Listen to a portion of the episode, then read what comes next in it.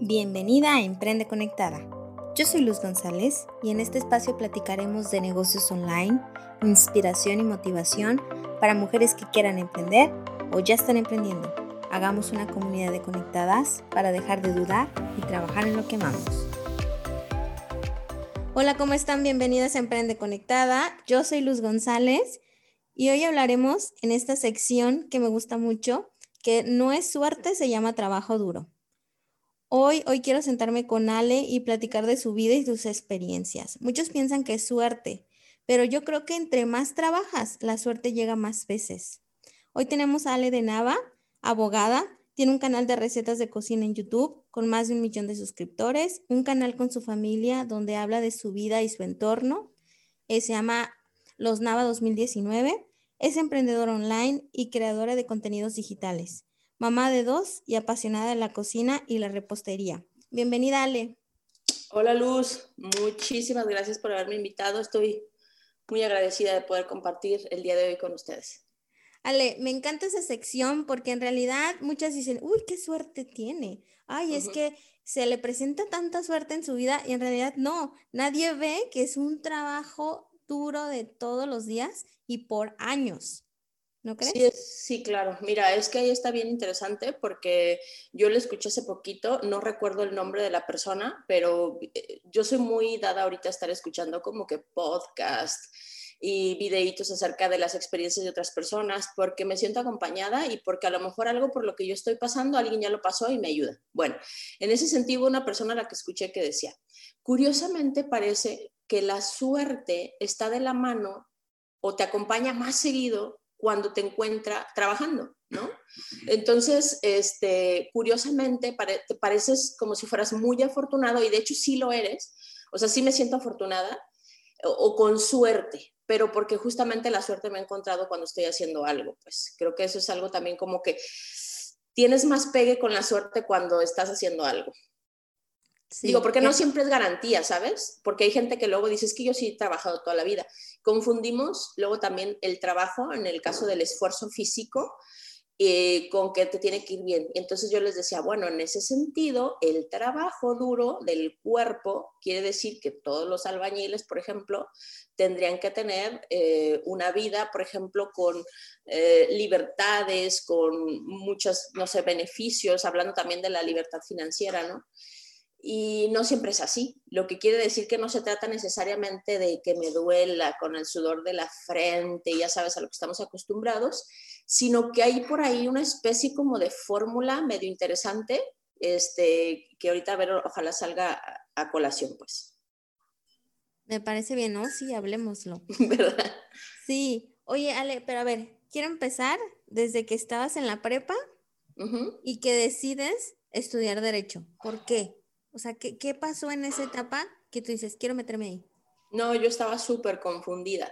O sea, yo hice todos los tests, así que te empiezan a, aplicar, digamos, de cuando estás en ya último semestre de la preparatoria, de que, ¿qué quieres estudiar? Y muchos ya tenían como muy seguro de, ah, yo quiero esto, yo quiero esto, y yo no sabía. O sea, yo quiero que alguien me diga porque yo no sé aquí qué onda. Y en realidad no es que no supiera, o sea, sí había algo que me llamaba la atención, pero yo decía, ¿cómo voy a estudiar eso? Tipo, por ejemplo, me encanta la cocina. En ese entonces te estoy hablando de que no había escuelas aquí como más accesibles de, de gastronomía. O sea, hace años eh, eso ni siquiera yo sabía que se podía estudiar, ¿no? A lo mejor sí en algún lugar, pero yo no, no estaba eh, enterada. Obviamente siempre dirigida a la educación pública, no era una opción decir voy a ir a una escuela privada.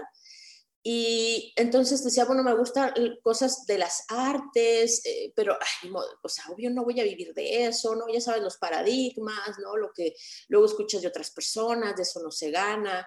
Y entonces también como que yo tenía esta idea de que había ciertas carreras que son como élites, ¿no?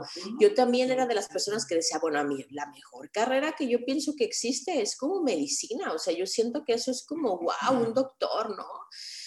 Y decía, pero obviamente requiere un montón de vocación para eso y no la tengo. O sea, ni siquiera pensé, o sea, yo me mortifico mucho por la gente, no podría, ¿no? Entonces dije, ok, la siguiente en la escala es derecho. Yo decía, ser abogado. Un abogado siento que era como que, wow, ¿no? Entonces dije, pues me voy a ir por ahí. Realmente no era porque me llamara la atención y luego aparte, ¿sabes qué? Que mi forma de ser eh, muchas veces he recibido comentarios de las personas donde me dicen, es que eh, tienes una, un carácter como muy pesado, te noto como, como con una voz muy intensa, entonces probablemente tú serías una buena abogada. Entonces dije, ah, ok, yo no sé qué quiero ser, pero hay alguien que ya me dice para qué podría ser buena, ¿no? Para qué parezco buena. Y de ahí fue cuando fui a hacer el examen y, y eso estudié y ya estando ahí, eh, dije, ay Dios, no me encanta, pero tampoco soy de las personas que abandona. Entonces dije, no estoy dispuesta a salirme de aquí, creo que algo voy a aprender y terminé la carrera. Y de, hecho la terminé siendo, o sea, me, me, gradué por excelencia. Entonces no fue así como que, ay, no me gusta y lo voy a hacer mal, ¿no? O sea, dije, ya estoy aquí, lo voy a terminar. Algo tiene que salir bueno de esto. Pero a la fecha, si tú me preguntas, yo no ejerzo la carrera. Eso es algo importante. Tomé la decisión, o sea, un día dije, a ver, si lo vas a hacer, lo vas a hacer bien. O sea, ¿realmente quieres esto para toda tu vida? Digo, porque si lo quieres para toda tu vida, entonces eh, yo quiero ver resultados, ¿no? Resultados en que no esté yo nada más, no sé, hay, digamos, yo siento que hay como ciertas categorías, ¿no? En el derecho, en las personas que ejercen. Yo decía, no quiero estar como en el, en el área administrativa, simplemente detrás de, de un escritorio. Yo de verdad quiero como en la parte del litigio, para sentirme realmente abogada, desde como yo lo percibo, ¿no? Y dije, no, no, la verdad no. Entonces, deja de estarle haciendo al cuento, no estés entonces ya pensando en eh, si vas a mandar un currículum, en si vas a poner tu despacho. Entonces, ya, déjalo, deja de voltear a ver eso y ahora enfócate en lo que realmente quieres. Esa decisión, uy, me costó, como no tienes tú una idea, o sea, muchísimo, porque es enfrentarme, digo, a mi propia cabeza, ni siquiera lo que los demás digan, porque realmente no es como que alguien me dijera, no, tienes que hacer esto, tienes que hacer lo otro. No, era mi cabeza, mi cabeza pensando en que los demás pensaban algo sobre mí. O sea, nunca fue que mi familia me dijera, ay, estudiaste para abogada y no, eres, no estás ejerciendo. No, o sea, haz lo que tú quieras. Mi mamá era lo que estaba feliz, ¿no? Mi papá igual, mi esposo igual. Pero era mi cabeza la que me estaba saboteando una y otra vez, ¿no? Con pensamientos de, qué rollo contigo, desperdiciaste todo ese tiempo. Y un día dije, no, ¿sabes qué? En realidad es válido, este, no es algo que disfruto hacer.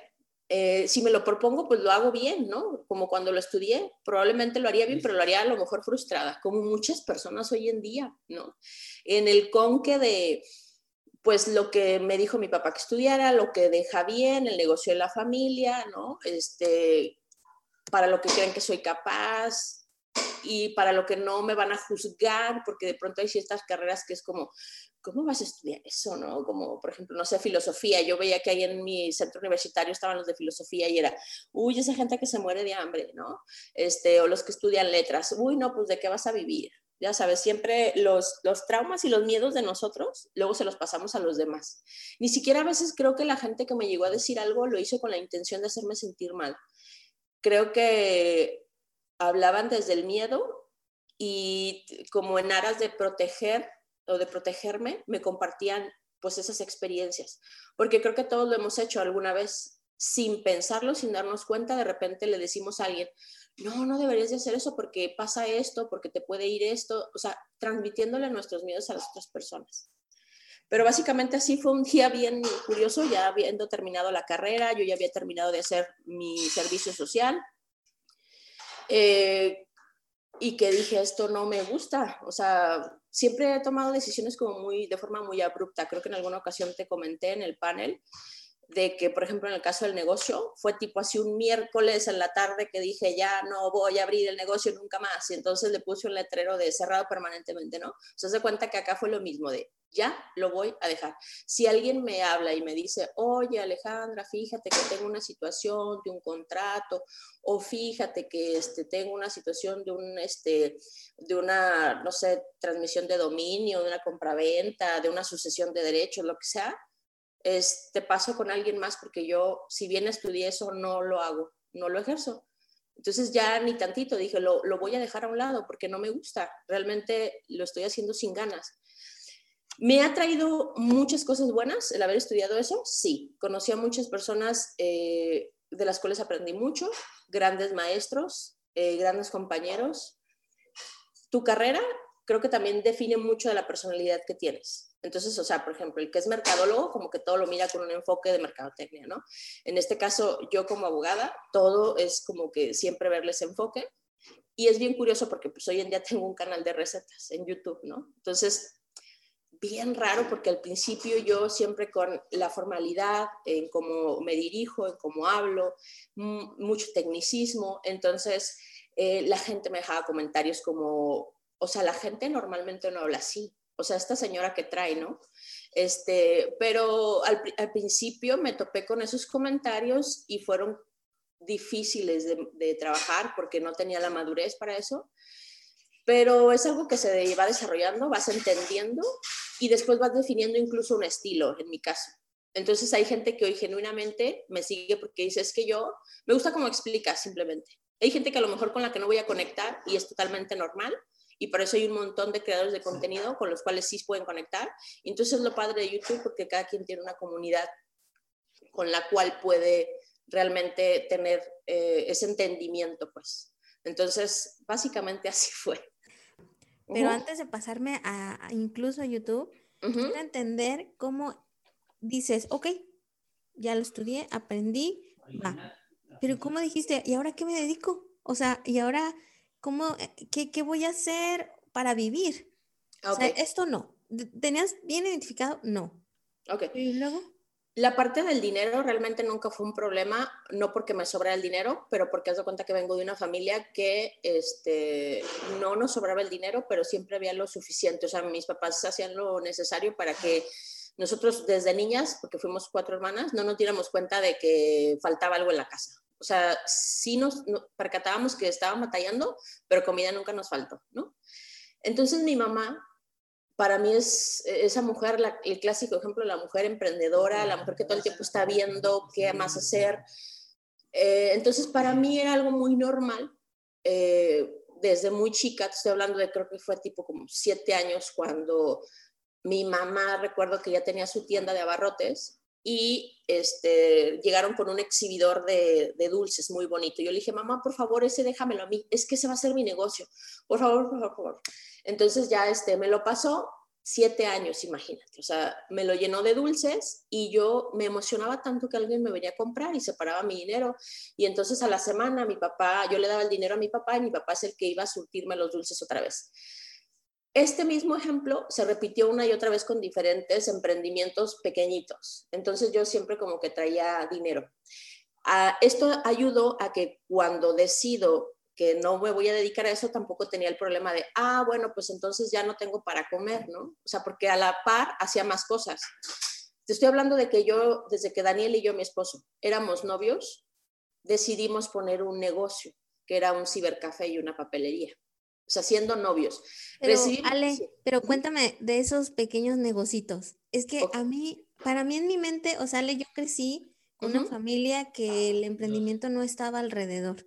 Entonces, a mí me fascina cómo tienen esa mentalidad de, a ver, no necesariamente trabajar en una empresa te va a traer remuneración. Y eso yo lo traía en mi cabeza muchísimo. Y cuando tú dices, pues es que no hay, no hay problema, o sea, mi mamá eh, encontraba maneras de hacer, ¿no? Porque mira, por ejemplo, eso que para ti es raro, ¿no? Para nosotros es muy natural y viceversa. Por ejemplo, cuando alguien me dice es que yo soy de una empresa, yo soy de, de quiero mis vacaciones, quiero mi fondo de ahorro, mi todo eso, para mí eso se me hace súper raro, ¿no? Es, es, bien interesante cómo cambian los papeles dependiendo de cómo te desenvolviste tú desde pequeño. Te estoy hablando de que mi mamá y mi papá, que yo recuerdo, mi papá creo que platican que una vez tuvo un trabajo, así como que en una empresa. Ese, de eso yo no lo recuerdo, creo que fueron como dos años, una cosa así. Y realmente no, no sé si no estuvo a gusto, no le funcionó, no sé, pero toda la vida fueron de negocio, ¿no? De, o sea, mi papá carpintero, mi mamá viendo a ver qué vendía. O sea, lo primero con lo que empezó, recuerdo, fue como con 200 pesos eh, a vender dulces. Luego de ahí eh, los vendía fuera de la casa, la clásica señora que saca los churritos, las palomitas y cosas así. De ahí recuerdo que eh, con las comadres y las amigas, las vecinas hicieron una rifa o tanda, lo que le llaman hoy en día, ¿no? Como para la cultura del ahorro, digamos, ¿no? Que porque ninguna tenía la manera de estar ahorrando, entonces recibían una cantidad de dinero, este, de que todas aportaban y entonces ya con eso, pues en el caso de mi mamá lo invertía. Recibió 500 pesos, lo recuerdo muy bien.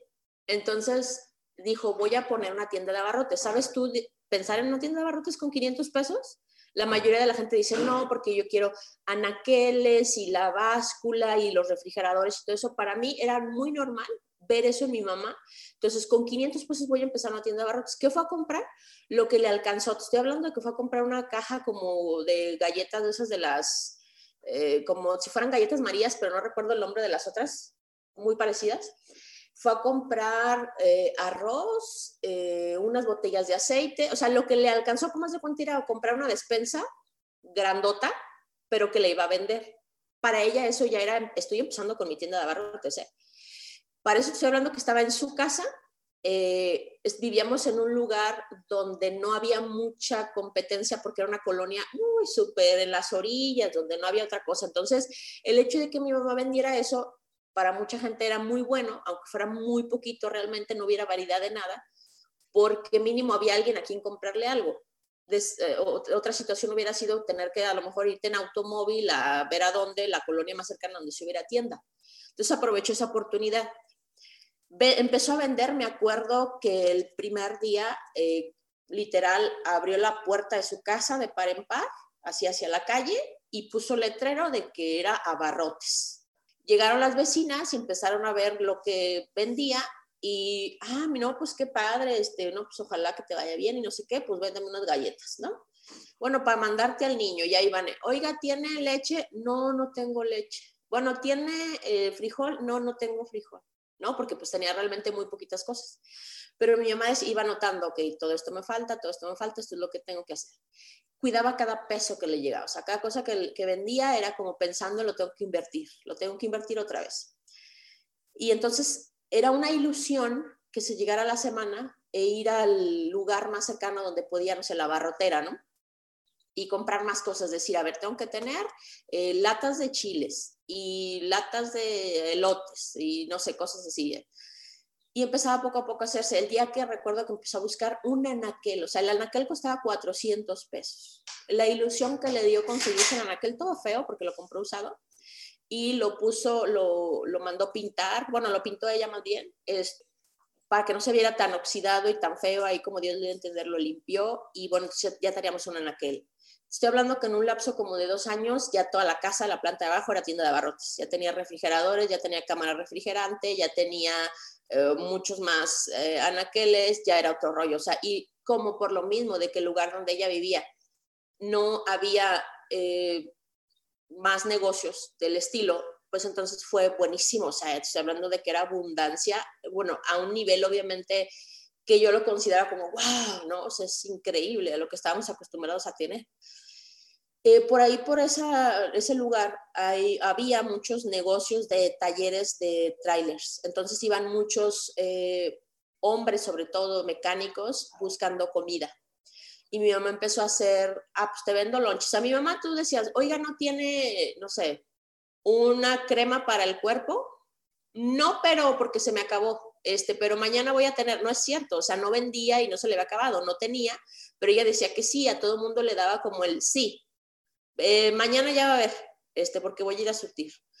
En el caso de la comida, que le empiezan a pedir, entonces dice ella, ah, sí, este, ahorita voy a ver qué te hago con lo que tengo, ¿no? Entonces, como ya le llevaban, por ejemplo, el bolillo, el virote, y tenía crema, y tenía jamón, y tenía chiles, entonces ya era, te hago un lunch. Luego, pero y calientito, pues ya tenía la estufa ahí, entonces empezaba a hacer los calientitos. Y luego ya no era de jamón, ya era, tiene de panela, tiene de pierna, tiene de esto, tiene del otro. Y al rato ya tenía la lonchería y la tienda de abarrotes. Y entonces ya después ya no era nada más, tiene lonches, sino tiene tacos, tiene eh, desayunos, tiene chilaquiles, tiene huevos, tiene atole, tiene no sé qué. Y como mi mamá todo decía que sí, pues entonces al rato teníamos prácticamente una fonda y tienda de abarrotes, ¿no? Y todo empezó con 200 pesos. O sea, hoy en día la gente que luego de repente me dice, no, es que yo quiero un restaurante pero entonces se imaginan que ya quieren tener el refrigerador y las 10 mesas y los dos meseros y el ayudante de cocina, ¿no? Y el extractor y la plancha y no sé qué, yo les digo, bueno, pues entonces los límites están en su cabeza, porque mi recuerdo es de mi mamá, que para ella no se le complicaba nada. No vamos a empezar a lo mejor con ese nivel, pero vamos a empezar con algo. Y no quitaba como el dedo del renglón, ¿no? De todos los días era ver cómo sí, el cómo sí se puede.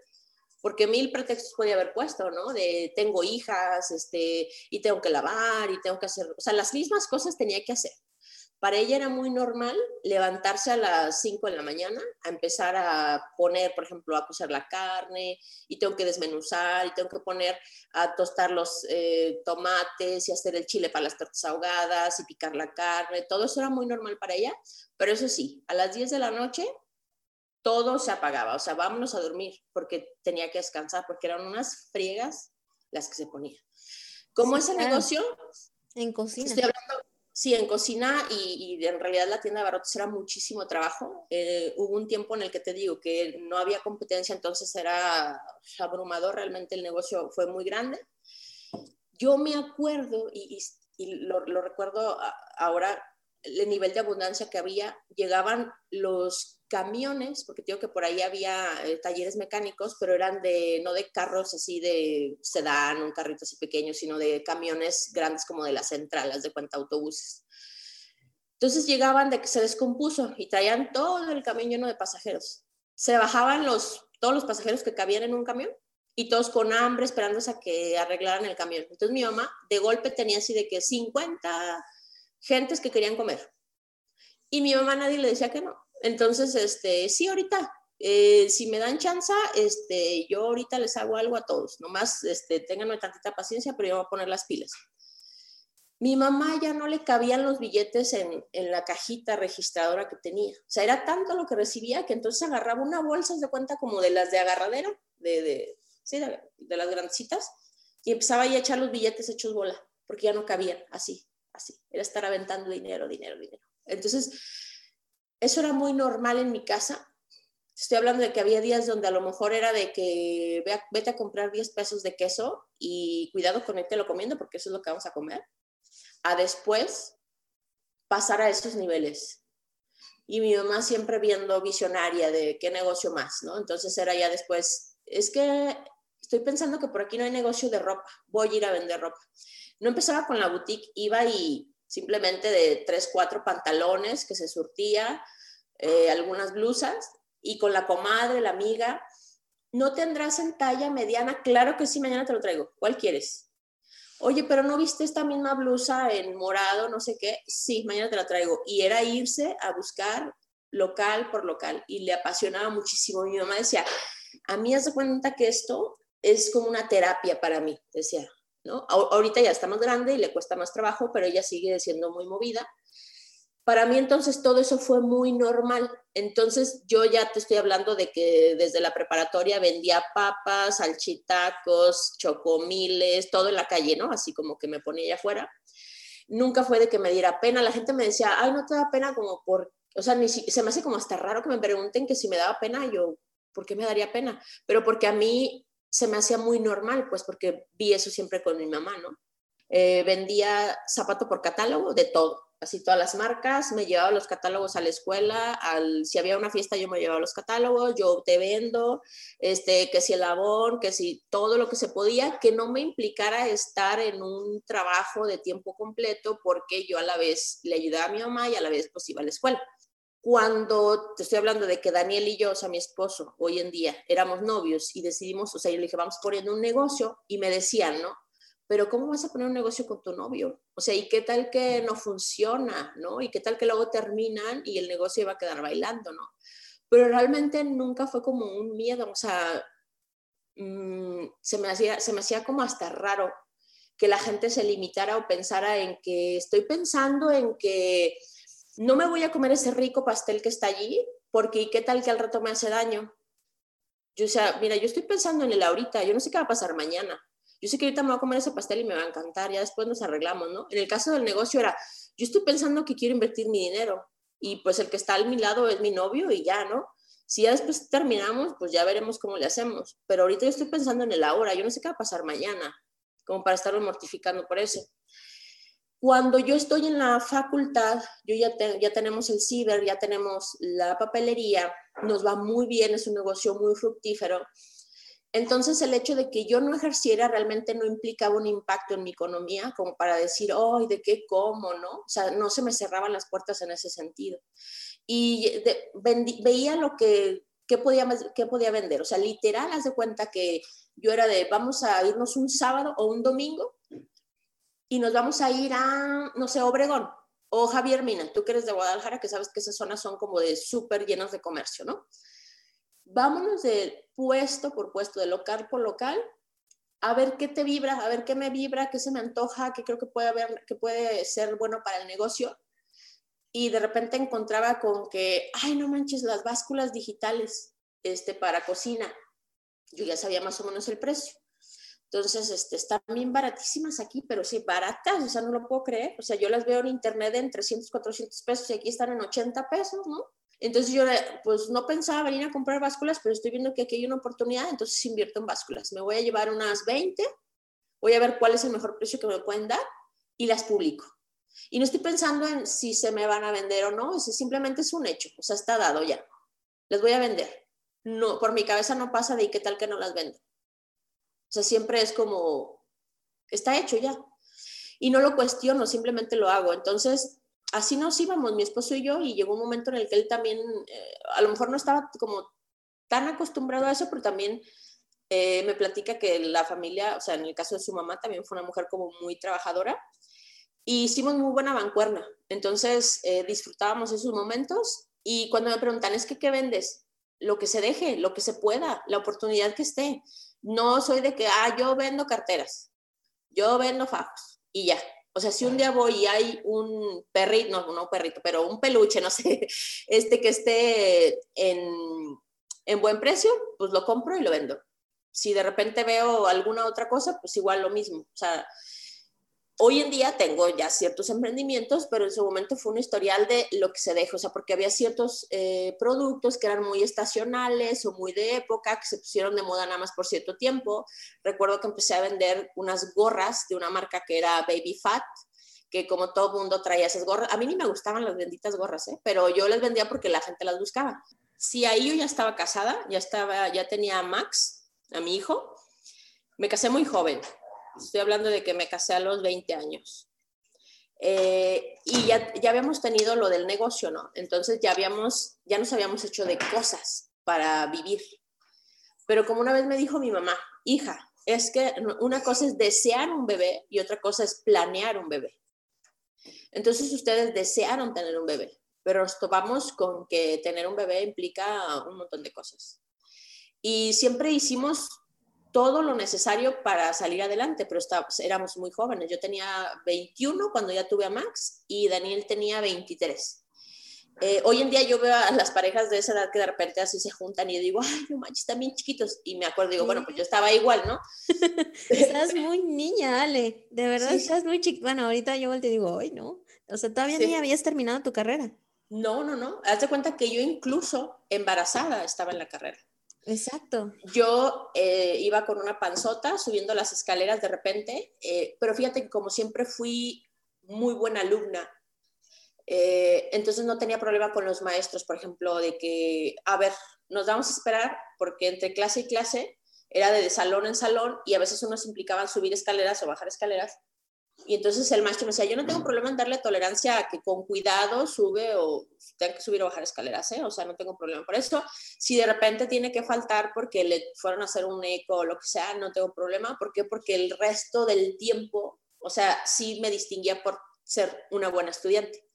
Entonces, por ese lado no hubo ningún inconveniente. Tuve a Max, seguí yendo a la escuela, me dio depresión postparto, eh, tenía que lactar, me llevaba mis eh, sacaleches para estarme así entre, pedía permiso ya cuando veía que la blusa la tenía manchada de leche. Levantaba la mano, me da permiso de ir al baño, por favor, este, porque tengo que sacarme la leche, ¿no? Y entonces yo iba al baño, me sacaba la leche, la guardaba en un biberón y se la guardaba Max para cuando llegara con él, a mi hijo. Era muy difícil. O sea, fue, hoy en día lo recuerdo y digo, wow, pues es otro rollo. Recibí muchísima ayuda de mi familia de mi esposo, de mi mamá, de mis hermanas. porque, sobre todo por la depresión postparto. O sea, emocionalmente sí fue como muy pesado porque eh, no me sentía capaz, o sea, sentía como que, como que no estaba siendo la mejor madre por el hecho de no estar todo el tiempo con él. La, la culpa que nos da a las mujeres por no estar presente. Sí, ya sabes, en ese entonces con otro nivel de como inteligencia emocional, sentía como que si no estaba allí todo el tiempo, como que entonces estaba quedándole mal, ¿no? Cuando en realidad pues también eh, pues, era capaz de estar con su abuela, con su papá, con sus tías y no pasaba nada, ¿no? Pero yo en mi cabeza pues no podía soltar eso. Entonces, y luego aparte no inventes las desveladas al inicio de que tienes un hijo, es un otro rollo, o sea, me hicieron cesárea, entonces era irme bien fajadita de que te estás recuperando de una cirugía, pero a la vez tienes examen de derecho constitucional o va a haber este, un taller de derecho fiscal. Entonces, mil cosas en la cabeza y aparte sácate la leche y aparte el niño está llorando y aparte se levantó a las 3 de la mañana y luego a las 5 de la mañana y luego a las 6 de la mañana, ¿no? Porque quiere comer. Y luego fui de lactancia este, la lactancia materna exclusiva, ¿no? Entonces no le daba biberón, o sea, sí biberón, pero no, no fórmula, pues. Entonces era como, pues, otro, otro rollo. Digo, hoy en día lo recuerdo y si digo, wow, no inventes, o sea, sí fue gran trabajo. En ese momento no lo veía, pues. Pero aún así terminé la carrera, este, porque te digo, no, para mí no era una opción como decir, voy a dejar la carrera, como ya, aquí se quedó, o sea, ni siquiera pasaba por mi cabeza, o sea, era de la tienes que terminar y ya y luego tomar la decisión después de todo ese esfuerzo de decir, no me gusta. O sea, no me gusta, tengo que ser sincera conmigo, después de todo esto, no me gusta. Y mi papá y mi mamá nunca fueron de decirme, ay, no inventes, como que te dimos la carrera o algo así, porque en realidad, a ver, ellos cumplieron con su parte, pero por ejemplo, digo, pues finalmente fui a una escuela pública, a la Universidad de Guadalajara, no es como que cobraran así que, ay, desperdiciamos lo de las colegiaturas, pues no, pues que realmente será mínimo lo que te cobraban, como 120 pesos, una cosa así cada semestre.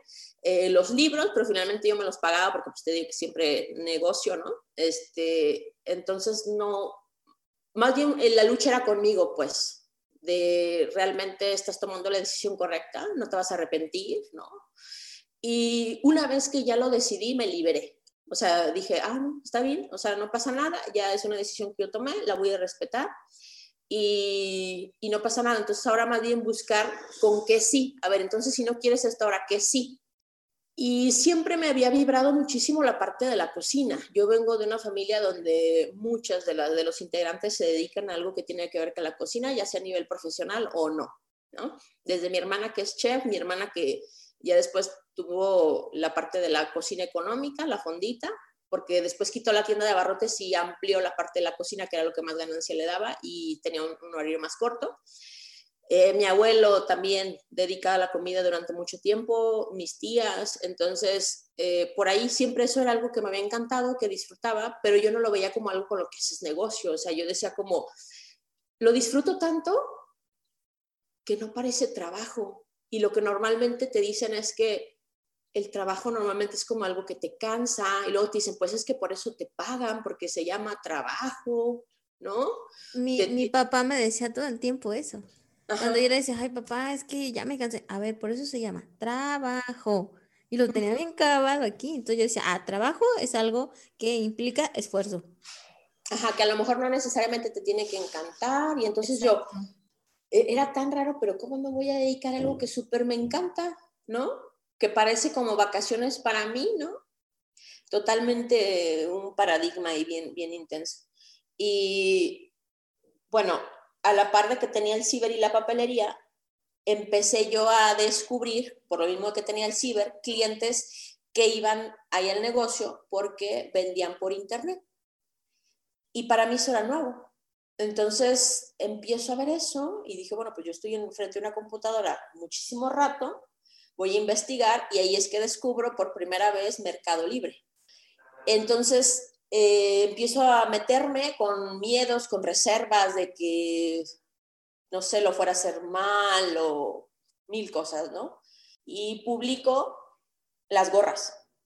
Empiezo con las gorras y yo ni siquiera tenía para invertir necesariamente en eso. O sea, yo lo que les digo es que empecé ese negocio con cero pesos. Anteriormente Mercado Libre tenía unas políticas totalmente diferentes. de cuenta que siento que yo y Mercado Libre crecimos juntos. O sea, he visto todos los cambios habidos y por haber de Mercado Libre, de todo lo, por lo que ha pasado, mil cambios a cada rato. Entonces, antes no se daba de que tú le pagabas a Mercado Libre, sino que tú hacías el trato directamente con el vendedor y cliente final. O sea, eso era, ¿no? Y Mercado Libre incluso hasta te mandaba un correo que decía, felicidades, has vendido este artículo. Y al final te decía, como yo no tengo nada que ver aquí, ¿eh? O sea, Mercado Libre se, se hacia un lado y decía, ustedes háganse bolas, ustedes hagan trato, ustedes arreglen la parte del envío y ustedes arreglense la parte de págale. Bueno, y nada más te cobraba, te cobraba incluso por publicar, o sea, desde publicar ya te cobraba. Hoy en día ya no hace eso, pero tú tenías que pagar pues como para, para publicar, dependiendo del tipo de publicación que, que tuvieras.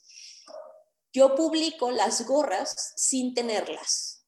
Yo voy y le tomo fotografías a los productos que están ahí en Obregón con mi celular, con una calidad nefasta, pero como Dios me da a entender. Y llego a la casa y en la computadora empiezo a editar la fotografía como para que se vea más padrísima, ¿no? Y entonces pongo la descripción. Antes te daban como para incluso a poder editar tu, tu, publicación en HTML y podías ponerle títulos como tú quisieras de colores y videos y todo el rollo de la publicación. Entonces yo me puse bien intensa en eso, empecé a darme cuenta, o sea, qué es lo que están haciendo los demás, ¿no? Eh, es un poco de intuición y sentido común, o sea, ni siquiera como que haya estudiado marketing, eh, digamos que me daba cuenta porque tenía dedicándome al tema de los negocios por mucho tiempo y viendo a mi mamá. O sea, ese era mi marketing, ¿no? Lo que veía con mi mamá, lo que hacía ella. Entonces era no negar el producto, ofrecer la mejor descripción, poner un buen título, qué es lo que los demás están vendiendo y qué, cómo puedo mejorarlo, qué es lo que puedo ofrecer yo como ese diferenciador. O sea, desde siempre lo, tenía, lo tuve claro. Aunque no le ponía nombres, pues, o sea, no tenía el tecnicismo que hoy en día se le da. Y entonces la gente ya me compraba y yo tenía en ese momento que ir a revisar que me hubieran hecho el depósito. Entonces yo vivía cerca de una plaza, tipo como a cinco cuadras, una cosa así. Me iba rápido, subía a Max en la carriola y me iba, córrele, córrele, córrele hasta donde está la plaza para ir al cajero. Me iba ya a la plaza porque yo no tenía banca por internet, ni siquiera existía eso de la banca por internet, que yo tuviera la opción de revisar si me, había hecho, si me habían hecho el pago, ¿no? O sea, yo tenía que ir al cajero a checar mi saldo. Eh, en ese entonces estaba en Banorte. Entonces yo me metía y le ponía como revisar historial de movimientos. Y ya me imprimía el ticket y ya decía, ah, ok, si está aquí hecho a tal hora. Que ya me iba ahora otra vez de regreso a la casa, me ponía Max en la cangurera, eh, agarraba mi cartera y bueno, ya había sacado el dinero que me había pagado el cliente, ¿no? Donde venía también incluido el envío, porque anteriormente también era así, de que ellos, eh, uno tenía que gestionar la parte del envío. Me iba y tomaba el camión y me iba a Obregón o a Javier Mina, donde estuviera el producto que yo había ofrecido.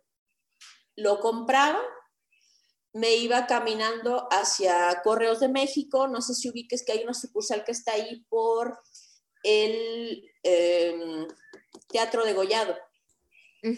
Ahí está la oficina. Yo me iba caminando desde Javier Mina, toda esa parte cruzaba del centro y llegaba hasta la parte de Correos de México. Yo por ahí en ese inter de caminar, son bastantes cuadras, y con el niño y con el producto, tenía que buscar una caja. Yo iba pasando por los negocios a ver si alguien había tirado una caja para no comprarla, para poder llegar a la paquetería, a Correos de México, y tener la caja para enviar el producto, para que no me aumentara el, el costo, ¿no? Porque una caja en una tienda especializada de cajas es más costosa.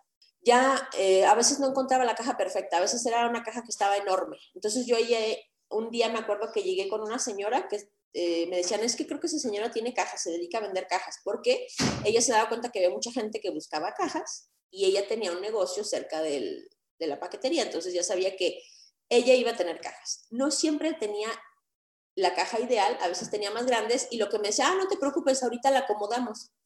Tenía el cúter y empezaba a cortarla para hacerla al tamaño. Entonces ahí yo dije, ah, ok, puedo, puedo acomodar cajas. Entonces ya me volvía la detectora de cajas. Andaba en la calle y este, veía una caja y decía, este es negocio, o sea, aquí ya no voy a gastar yo en una caja. Entonces yo andaba buscando cajas, la gente pensaba que yo vendía cartón, porque me dice la señora que junta las cajas, así. Acababa cansadísima porque estaba eh, con el niño que lo traía en la cangurera con el producto, con la caja, con mi bolsa, con la pañalera, de que si el pañal, que si el niño le pasa, o sea, cualquier cosa, las cosas que tienes que cargar cuando tienes a un bebé, ¿no? Eh, afortunadamente le daba pecho, entonces de repente literal iba en el camión y nomás me sacaba una bubi y me medio tapaba y órale, pues come, ¿no?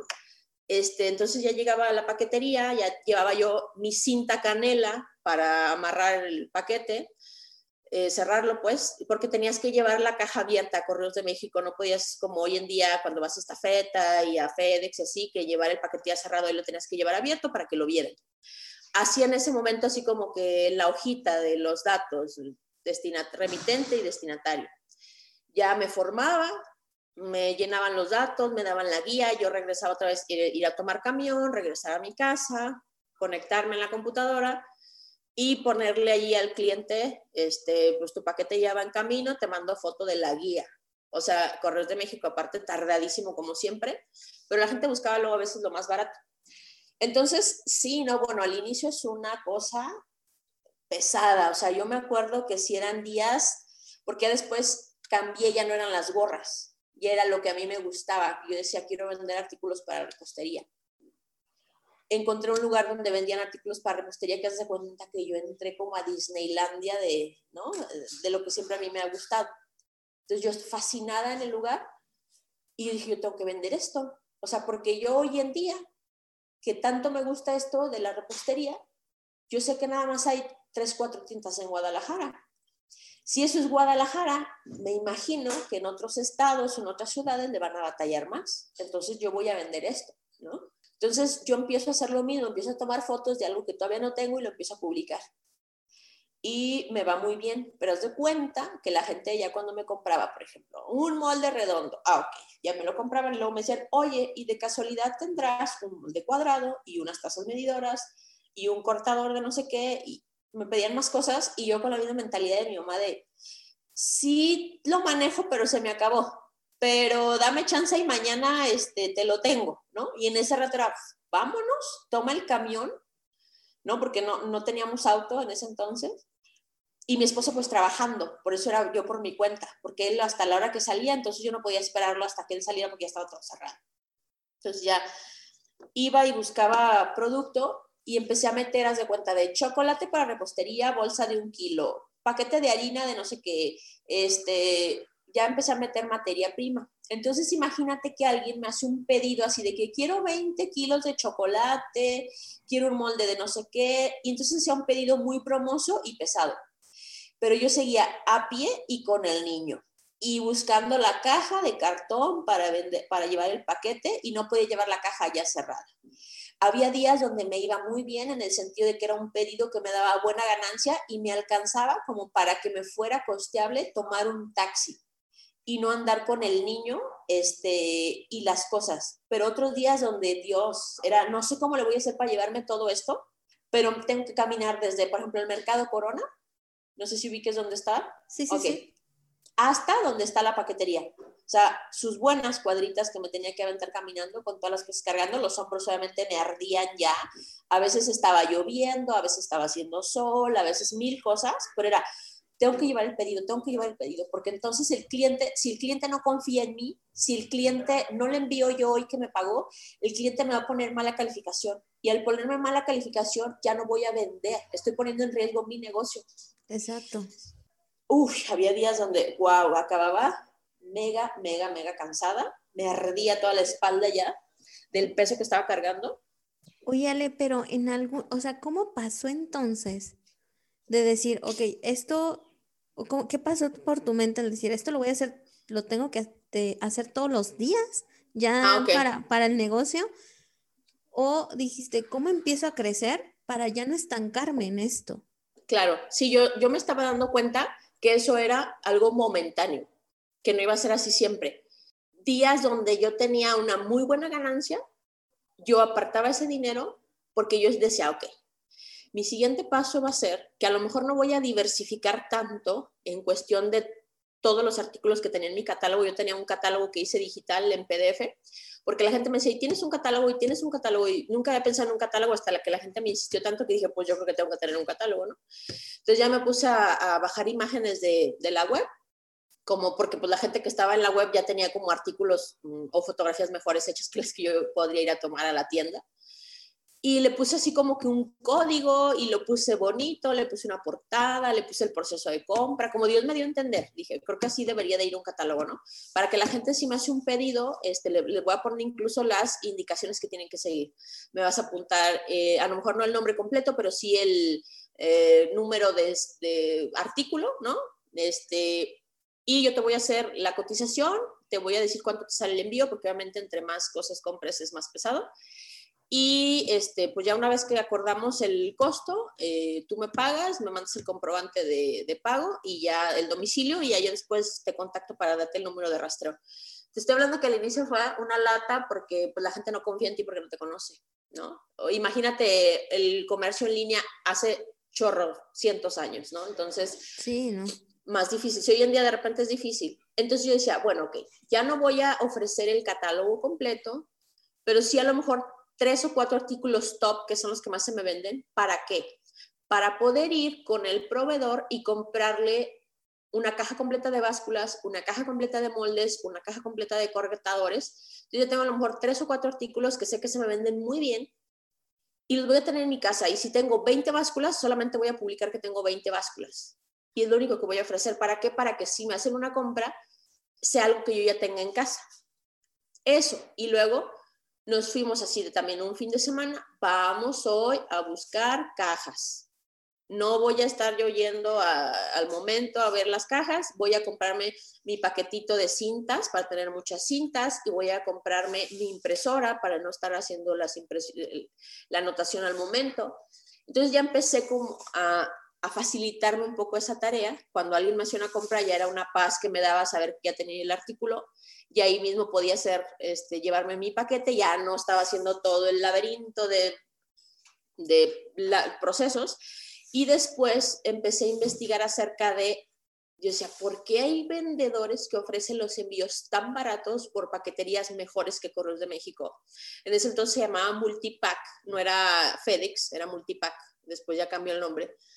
Entonces yo veía que ofrecían envíos por multipack a casi lo mismo que yo ofrecía un, envío por correos de México. Y decía, bueno, ¿cómo le hacen? ¿En qué momento? Porque si yo voy a, a multipack, pues el precio es otro rollo, a mí me dan más caro, ¿por qué? Entonces yo le pregunto al chico de la paquetería y no me dice, o sea, me dice como, no, pues es que este, esa gente ya tiene contrato aquí en la empresa, pero envían así de que por millones de paquetes al mes y no sé qué. Y yo dije, no, pues yo estoy muy lejos de eso, ¿no? O sea, ni siquiera lo vi con opción. Pero entonces un día me toca ver a una chica que publica en Mercado Libre guías prepagadas y se abre un mundo de posibilidades frente a mí. Yo, ¿cómo que eso existe, no? Y me puede vender desde 20 guías y yo, ¿cómo pues? Y entonces veo que está en Santa Tere, que es una colonia que me queda cerca de donde yo vivía.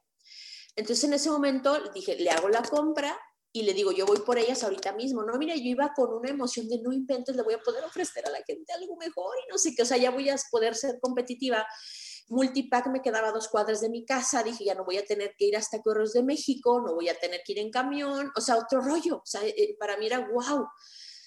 Voy, la chica me vende las guías súper bien, ofrezco un mejor precio, las ventas se van para arriba, entonces ya tengo la opción de, ok, voy a empezar otra vez a activar el tema de un poquito más de artículos. A lo mejor no el catálogo otra vez completo, pero un poquito más de artículos.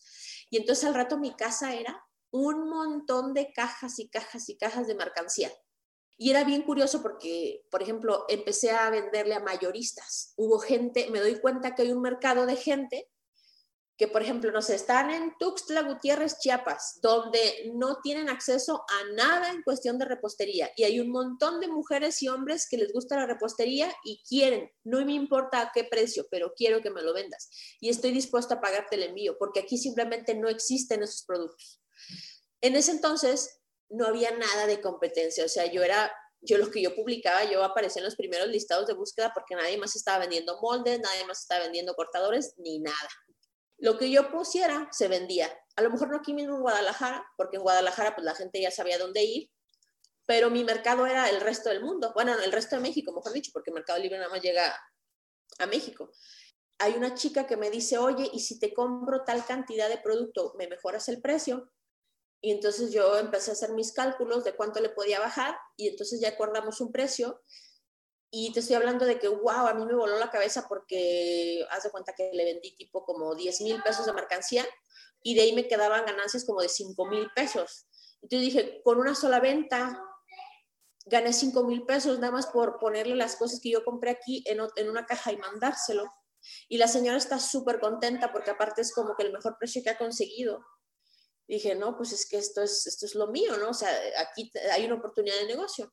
Para, te estoy hablando de que aparte, como a mí siempre me ha gustado muchísimo la parte de la repostería, yo voy a surtir y para mí es como si me llevaras a Disneylandia. O sea, yo todas las cosas que veo, yo, ay, me emociono, sí, esto es lo mejor. Es que yo ya, yo ya te sé de todos los moldes habidos y por haber, yo ya sé cuál es la mejor marca, cuál es el material el mejor, y todo eso lo transmito en la publicación este molde es de este material porque si luego le agregas esta mezcla le va a pasar esto, pero en este no, por esto, por esto y por esto, ¿no?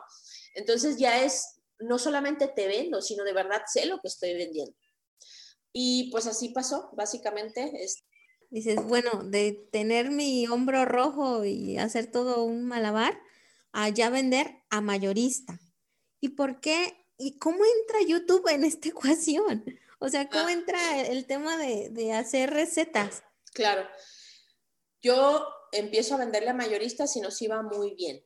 Te estoy hablando de que yo tenía días donde, a ver, hay niveles. A lo mejor las cantidades que yo voy a decir ahorita para algunas personas puedan sonarle mucho y a otras personas les, puedan, les pueda sonar como que es nada. Para lo que yo estaba acostumbrada a recibir era mucho. Estoy hablando de que mi esposo y yo sacamos una casa de interés social, que es esta donde estamos, que era la casita que le llamamos porque estaba realmente muy pequeñita. Con lo que le rebajaban a él le quedaban 700 pesos a la semana, imagínate nada más, ¿no? Entonces estábamos ajustados en eso y con lo que recibíamos del ciber. Para mí, de percibir del ciber 800 pesos era como, wow, o sea, 800 pesos al día. Wow, no inventes, o sea, nos fue súper bien, ¿no? Pero llega un momento en el que has de cuenta que yo empiezo todo el tiempo como a recibir una especie de como de coacheo en YouTube todo el tiempo, donde empiezo a entender que eso no es libertad financiera, que yo dependo totalmente del esfuerzo físico que haga. Si un día no abro el ciber, no vendo. Yo no puedo, por ejemplo, si yo quiero, ay, quiero una casota enorme y viajar por el mundo y para eso requiero montones de pilas de dinero, este negocio no me lo va a dar por más que lo explote, porque de entrada tiene cinco computadoras y yo a lo más que aspiro es que estén llenas las cinco computadoras y a lo mejor que esté eh, todo el día yo sacando copias e impresiones, pero yo no puedo eh, un día decir, ah, hoy vendí un millón de dólares. O sea, simplemente no hay la posibilidad en ese negocio, ¿no? Entonces, si bien en el negocio nos iba bien en el sentido de que imagínate el, mejor escenario para un ciber. O sea, yo tenía fila adentro, había gente esperando adentro, en la salita de espera que teníamos, había gente afuera esperando que los de adentro se salieran. Eh, tenía gente que iba para transcripciones, para duplicados de CD, para bájame la CUR, para, o sea, la verdad sí nos iba bien. Y recibía muchos comentarios de gente que me decía, ay, no, es que agradecidos deberían de estar de que tienen un negocio. ¿Cuánta gente no quisiera tener un negocio en su propia casa, mira, y les va tan bien y pueden atender a sus hijos y todo? Y obviamente de repente es como que le haces caso a sus comentarios y dices, bueno, sí, ¿verdad? A lo mejor soy medio malagradecida, a lo mejor no me estoy dando cuenta de lo que tengo. Pero luego después, por otro lado, escuchaba gente que me decía, oye, ¿sí sabías que se puede ser agradecido con lo que tienes, pero aspirar a más? O sea, no, no, no es como que pase nada si, si no tienes siempre ese negocio. O sea, si sabías que se puede tener libertad financiera y estar con tus hijos y no matarte. O sea, no tienes por qué sacrificar una cosa o la otra. No es como que, ah, si tienes eh, libertad financiera, entonces no puedes ver a tus hijos. Ah, entonces es que para tener un negocio este, tiene que estar en tu casa y tiene que ser de perfil bajo porque entonces si no, descuidas a tus hijos. ¿No? Entonces, yo decía, ok, no voy a hacerle caso a las dicotomías, o sea, no tiene que ser o blanco o negro. O sea, puede ser, quiero el blanco y quiero el negro, ¿no? Entonces ya quiero las dos cosas. Entonces yo empiezo, ya estaba a la par con lo de las ventas por internet, pero de cuenta que mi casa era casa, ciber, papelería, artículos para repostería. Entonces te estoy hablando de que al día, ya en la tarde, mis hermanas que las que me ayudaban a empacar, nos salían montones de pedidos, tenía la gente sentada, la gente esperando, eh, sacando copias una, la otra, este, con de que quiero un disco de MP3 con 50 canciones y bájemelas, ¿no? Y por otro lado tenemos montones de pedidos que enviar y tenemos que llevarlos antes de las 7 que cierren la paquetería. Entonces era, andábamos así vueltas locos, todos, mi esposo, mis hermanas, todos porque nos ayudaban. Y dije, no, no es posible, es que ni siquiera estoy atendiendo bien a la gente del ciber.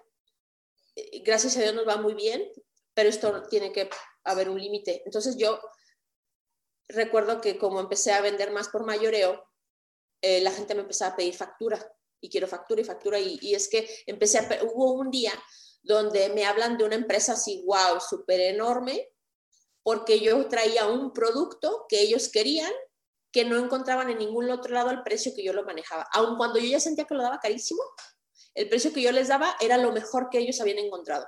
Era una cadena de restaurantes que están en México, eh, que maneja varias cadenas a su vez, yo veo el correo institucional que me mandan y digo, wow, es real. Y quieren eh, mil eh, prensas francesas de la marca Bodum que yo traía, que es una prensa francesa que has de contar la venden, por ejemplo, como en Starbucks. Esa prensa francesa en Starbucks te la venden hoy en día como en 900 pesos, casi mil pesos. A veces cuando está en promoción en 700 pesos. Y yo la traía en 298 pesos, ya ganando, yo ya, ganándole, sí, ya, ya ganándole muy bien, ¿eh?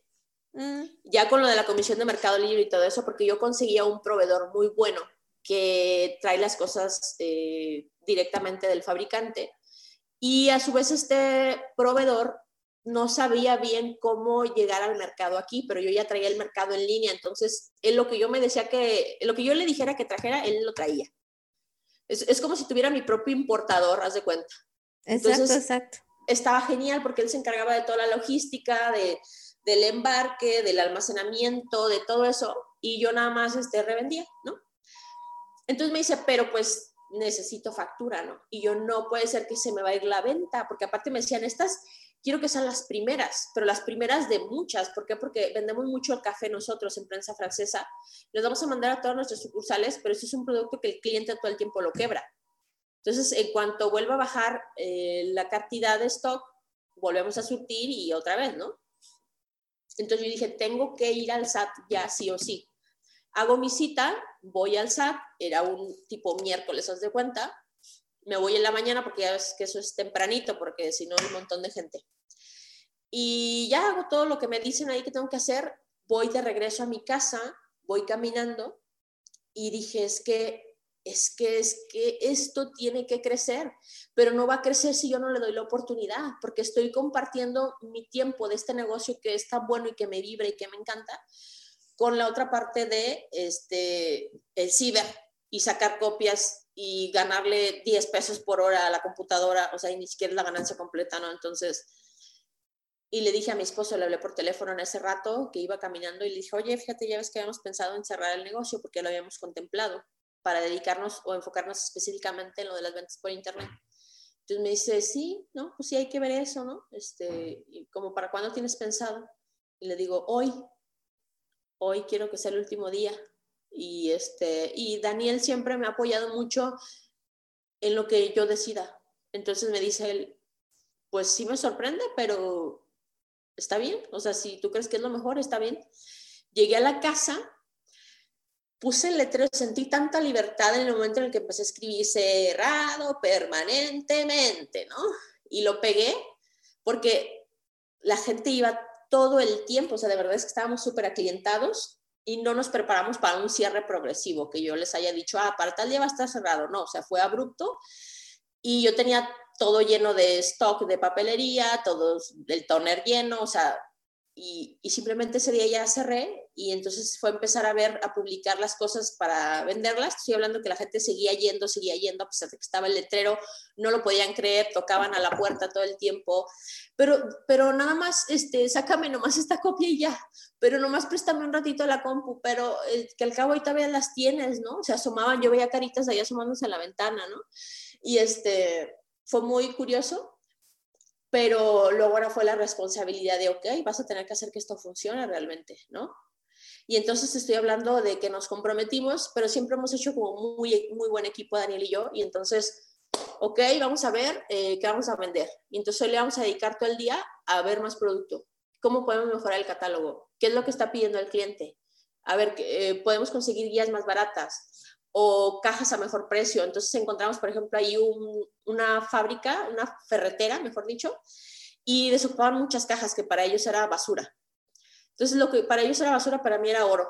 Eran cajas buenísimas y entonces yo les digo, oye, te compro las cajas, llévatelas. O sea, para mí me haces un favor si te las llevas, ¿no? Y entonces esto era cargar pacas y pacas y pacas de cajas. Entonces yo ya me ahorraba esa parte. Y entonces ya te cuenta que estoy en, en, lo de Mercado Libre y empiezo a tener muy buena ganancia. Y un día con un producto, que es un molde para buñuelo, ahí, ahí empezó lo de YouTube, porque aquí en Guadalajara es muy común que en temporada navideña haya los buñuelos de molde. Pero en, el, en muchas partes de México eso no se acostumbra, solamente lo ven, pero no consiguen los moldes. O sea, es como yo quisiera hacer esos buñuelos, pero no consigo los moldes. Oh. Entonces yo lo publico en Mercado Libre y la gente empieza a, muchísimo interés y muchísima venta. O sea, te estoy hablando que otra vez era la reventa y entonces esto eran, quiero 200 moldes, quiero 300 moldes. Eh, obviamente con un pedido yo ya tenía 7, 8 mil, 10 mil, 20 mil pesos de ganancia. O sea, era buenísimo para mí. Y de esos pedidos tenía varios al día. Entonces yo ya decía, y yo ya la hice, ¿no? Pero entonces empiezan a preguntarme, pero quiero que me expliques cómo se usan y que me des la receta. Y si te lo compro, ¿no? Era tanto lo que me empezaron a insistir que dije, ay, bueno, estoy hablando que todo el mercado libre se manejaba por correo electrónico, o sea, estaba de lata, era una lata. Entonces yo le escribí a la gente, hola, buenas tardes, mira, con respecto del molde te voy a platicar cómo se usa. Vas a mezclar esto, esto y esto y así. Pero entonces era por correo. Wow, dos horas ahí. Sí, no, entonces, aparte la gente como que es más visual, la mayoría de las personas. Entonces no, pues ni yo me daba a entender, ni ellos sabían qué rollo. Entonces dije, ¿sabes qué? Voy a hacer un video. Voy a hacer un video donde muestre cómo se hacen, pero dije, tengo que hacerlo y subirlo a YouTube. ¿Por qué? porque yo por correo electrónico no voy a adjuntar un archivo tan grande como es un video porque ni siquiera me lo va a aceptar, ¿no? Entonces dije, ok, mm, lo grabo, me empiezo a grabar como Dios me da a entender. Para eso vi unos videos antes, como para inspirarme, cómo hablaban. Recuerdo que haber visto a Marisol Pink, que era como de las pioneras en, en YouTube en, en cuestión de recetas y, y, dije, ah, ok, más o menos lo voy a hacer como ella. No, pues no hice así de, ah, amiga, no, o sea, porque ni siquiera... no es su estilo. No, no, no me, no me visualizaba así, pues, ni siquiera mi idea era pensando en voy a abrir un canal, o sea, para mí era voy a hacer este video y ya, ¿no? Sí. Entonces, eh, lo grabo y yo lo que quería era el link que me genera YouTube para mandarles el enlace lo tenía que poner público a fuercitas. Entonces, este, a la hora que me estoy registrando en YouTube, me dice que si deseo monetizar. Y dije, pues no sé qué es eso, pero me suena que me van a pagar. Suena dinero y a mí me gusta el dinero. Sí, o sea, sin miedo al éxito. Exactamente. Le, pico allí, le activo la casilla, entonces me dice, ah, ok, tipo, si quieres monetizar, entonces dame tu cuenta de AdSense. Y yo, oh, demonios, o sea, ¿qué es eso? O sea, porque para mí era todo nuevo, ¿no? Entonces era, yo solamente quiero subir un bendito video y ya. Pero dije, bueno, ya me metí ese rato, le dediqué un, tiempo, unos minutos a estar leyendo que era AdSense, ¿no? Pues que necesitamos tu, tu código, no me acuerdo cómo se llama ese bendito código, pero es para cuando te hacen transferencias internacionales. Ah, el código SWIFT, ya me acordé. Entonces hablé a Banamex, les dije, oye, que ocupo un código SWIFT, ya me lo dictaron, lo puse. En ese entonces se monetizaba diferente en YouTube porque era desde el inicio, desde que tú arrancabas ya podías monetizar, hoy en día ya cambiaron las políticas. Entonces yo, pues ya, quedé con eso, les empiezo a mandar el link. Empiezo a mandar el link a los grupos de Facebook de mujeres que están en búsqueda de hacer negocio, en las que se dedican a buscar recetas de postres, todos los grupos de eso yo, yo estaba metida. Lo empiezo a compartir. En ese entonces casi no había gente haciendo videos en YouTube, ni menos de recetas. Entonces el video se hace como semi-viral. Semi-viral en el sentido de que yo era una persona que nadie conocía, sin suscriptores, y empiezo a generar dinero casi de inmediato. Entonces, después de un par de horas, yo reviso y ya tenía así de que 200 pesos. Ahí decía en la pantalla que 200 pesos, ¿no? Entonces yo, o sea, con un video, ¿no? En tu primer video y que ni siquiera era para eso. Sí, exactamente. Entonces, ¿por qué? Porque lo empezaron a compartir las señoras de los grupos. Entonces, este, me llamó la atención ver ahí en la pantalla 200 pesos y yo dije, ok, ¿y cómo le hago para que esos 200 pesos estén en mi bolsa, no? Entonces empiezo a investigar yo no sé si, o sea, yo, me quería, yo me imaginaba como que había un botón de retirar o pasar a mi banco, transferir, una cosa así, pero no, ya investigué y no, pues tienes que juntar al menos 1.200 pesos para que se te haga la transferencia. Ah, ok, entonces mi aspiración era, no les voy a dejar esos 200 pesos, ¿no? Vénganse para acá. Entonces empecé a grabar otras cosas. Un día hice unas costillitas a la barbecue y lo grabé, otro día hice un puré de papa, lo grabé, pero ni siquiera era constante, ¿no? Ya así se empezó a juntar y tardé dos meses en que se juntaran los, así fue casi exacto, 1.207 pesos, ¿no? Entonces me llegó la transferencia, me avisa el banco y me llega la notificación y entonces es cuando lo veo real. Dije, oh Dios, porque aparte no es como que conozca, bueno, en ese entonces no conocía a mucha gente que estuviera haciendo negocio con YouTube, ¿no? Entonces dije, oh, sí es cierto. Y tampoco es como que YouTube haga campañas de, señora, señor, abra su canal, le vamos a pagar, ¿no? Entonces, todo es, no es que esté oculto, pero tampoco es como que se distribuye esa información. Y hay muchas creencias acerca de eso. Gente que dice como se gana muy bien y otra gente que dice no, de esto te mueres de hambre, ¿no? De todo. Entonces, como no hay una certeza, sino hasta que ya fue en mi caso, que ya lo vi real, dije, oh, oh, oh, ¿no? Este, aquí está interesante esto, no me esforcé prácticamente y me pagaron, entonces quiere decir que le puedo dedicar un poquito más de tiempo y tenerlo como un ingreso extra, el clásico ingreso extra, ¿no? Que empieza a decir un, un dinerito. Pero yo dije, bueno, pues algo que salga, ¿no? Entonces dije, pues en mis ratos que tenga ahí donde vaya a ser de comer y que se alineen los astros, pues grabo. Y digo se alineen los astros porque luego cualquier cosa era pretexto para no grabar. Porque como era con, algo con lo que no me sentía cómoda, porque no estaba acostumbrada a hablar frente de la cámara, porque no estaba acostumbrada a editar, entonces todo era bueno para poner pretexto de no lo voy a hacer. Entonces era, no, pues es que el niño está llorando. No, pues es que este, tengo ropa sucia y la casa y este, el negocio y mil cosas, ¿no? Entonces pasaban a veces 15 días y yo no había subido un video. Y cuando lo subía estaba hasta enojada. No porque no me guste cocinar, no he, todo lo que es nuevo, como que a veces me cuesta, o sea, como que hay resistencia al cambio, ¿no? Entonces no fluía realmente con eso, me desesperaba, quería que fuera perfecto. Y me acuerdo muy bien que vi un video de Luisito Comunica y de los polinesios, de ellos dos, donde hablaban acerca de sus inicios. Y no sé ni cómo llegué ahí, pero creo que fue hasta como que fue un, ah, te lo mando para que dejes de estar dando lata. Yo creo que Dios me, me, dijo, ve estos videos de cómo empezaron ellos. Y entonces Luisito Comunica dice de lo complicado que fue al inicio, de lo bobo que se sentía al inicio. Los polinesios también hablaban de lo mismo y decían, no teníamos tiempo a ninguna hora de grabar, cada quien estaba en su trabajo, realmente no estábamos recibiendo dinero, no era como que lo hiciéramos por eso. Pero un día dijeron, ¿sabes qué? Si queremos que funcione esto, pues nos vamos a tener que poner las pilas porque de otra manera pues no va a haber forma. Entonces que una de ellas dijo, ay sí, pero pues a la única hora en la que tenemos tiempo es a las 3 de la mañana, ni modo que grabemos a las 3 de la mañana. Y entonces dice la otra, ¿y por qué no? Y entonces fue cuando tomaron la decisión de, pues es ahora cuando podemos, ¿no? Entonces se comprometen y entonces dicen algo. No estábamos buscando que fuera perfecto, porque perfecto no iba a ser nunca, y entonces no íbamos a hacer nada. Es entonces cuando la perfección te estorba cuando eso de ser perfeccionista no te funciona porque no te deja hacer las cosas. Y dije, ok, voy a hacerlo. Hoy voy a grabar un video, no sé cómo, a lo mejor la del perro, a lo mejor pasa el del gas, a lo mejor me equivoco, a lo mejor se me quema, a lo mejor el niño llora, mil cosas, pero lo voy a hacer. Y así como esté, como me haya quedado la cochinada esta, la voy a subir. Y recuerdo que me salió el video y, ay, lo vi y decía, qué pena, Dios, qué vergüenza. Ay, no, yo estaba odiando el resultado y luego me escuchaba y me veía y decía, ay, no, parezco melolenga, no puede ser, no, no, no, no, no. Y dije, lo voy a publicar, no me importa. Lo publiqué y dije, Dios, dale la bendición, ¿no? Así ya. Y la gente se empieza a suscribir. Tengo mi primer suscriptor y yo decía, pero este loco, porque fue un hombre, dije, ¿por qué se suscribe? ¿Está mal o qué le pasa, no? Digo, porque hay miles de canales mejores. Y entonces siempre era esta parte de, pero ni siquiera eres chef y ni siquiera eres la mejor en cocinar. porque alguien querría ver cómo haces los chilaquiles tú si hay 100 gentes más haciendo lo mejor que tú? Y yo misma me tiraba tierra tanto, tanto, tanto. Y entonces un día me dice mi esposo, ¿por qué tú ves a Marisol Pink, por ejemplo?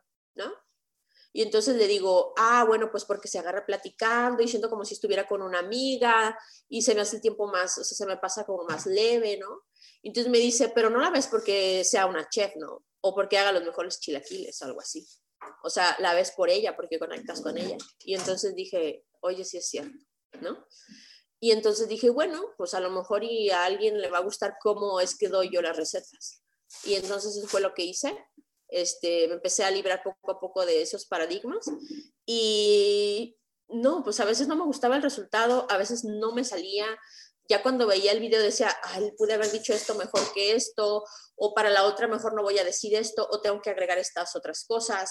La misma gente me daba retroalimentación y me decía, sería bueno que pusieras el listado de ingredientes, eh, sería bueno que pusieras las medidas en tazas y en gramos, eh, y me iban enriqueciendo. Entonces yo así como que todo anotaba, ¿no? Así como lo mismo que mi mamá le decía, no, oiga, ¿tiene aceite? No, pero mañana tengo. Y yo, pues no tengo listado, pero mañana te lo pongo, ¿no? Este, entonces eh, fue ir perfeccionando eso porque también fue haciéndose un negocio. Yo eh, digo, al principio, pues imagínate, era muy poco realmente el ingreso, no lo estaba haciendo por eso necesariamente, sino que realmente de toda la vida me había llamado la atención la parte de la cocina. Entonces, el simple hecho de que la gente me viera, de que aparte me pagaran súper poquito, pero me pagaran, yo era como, órale, o sea, era como que se me había abierto un mundo totalmente diferente acerca de eso, ¿no?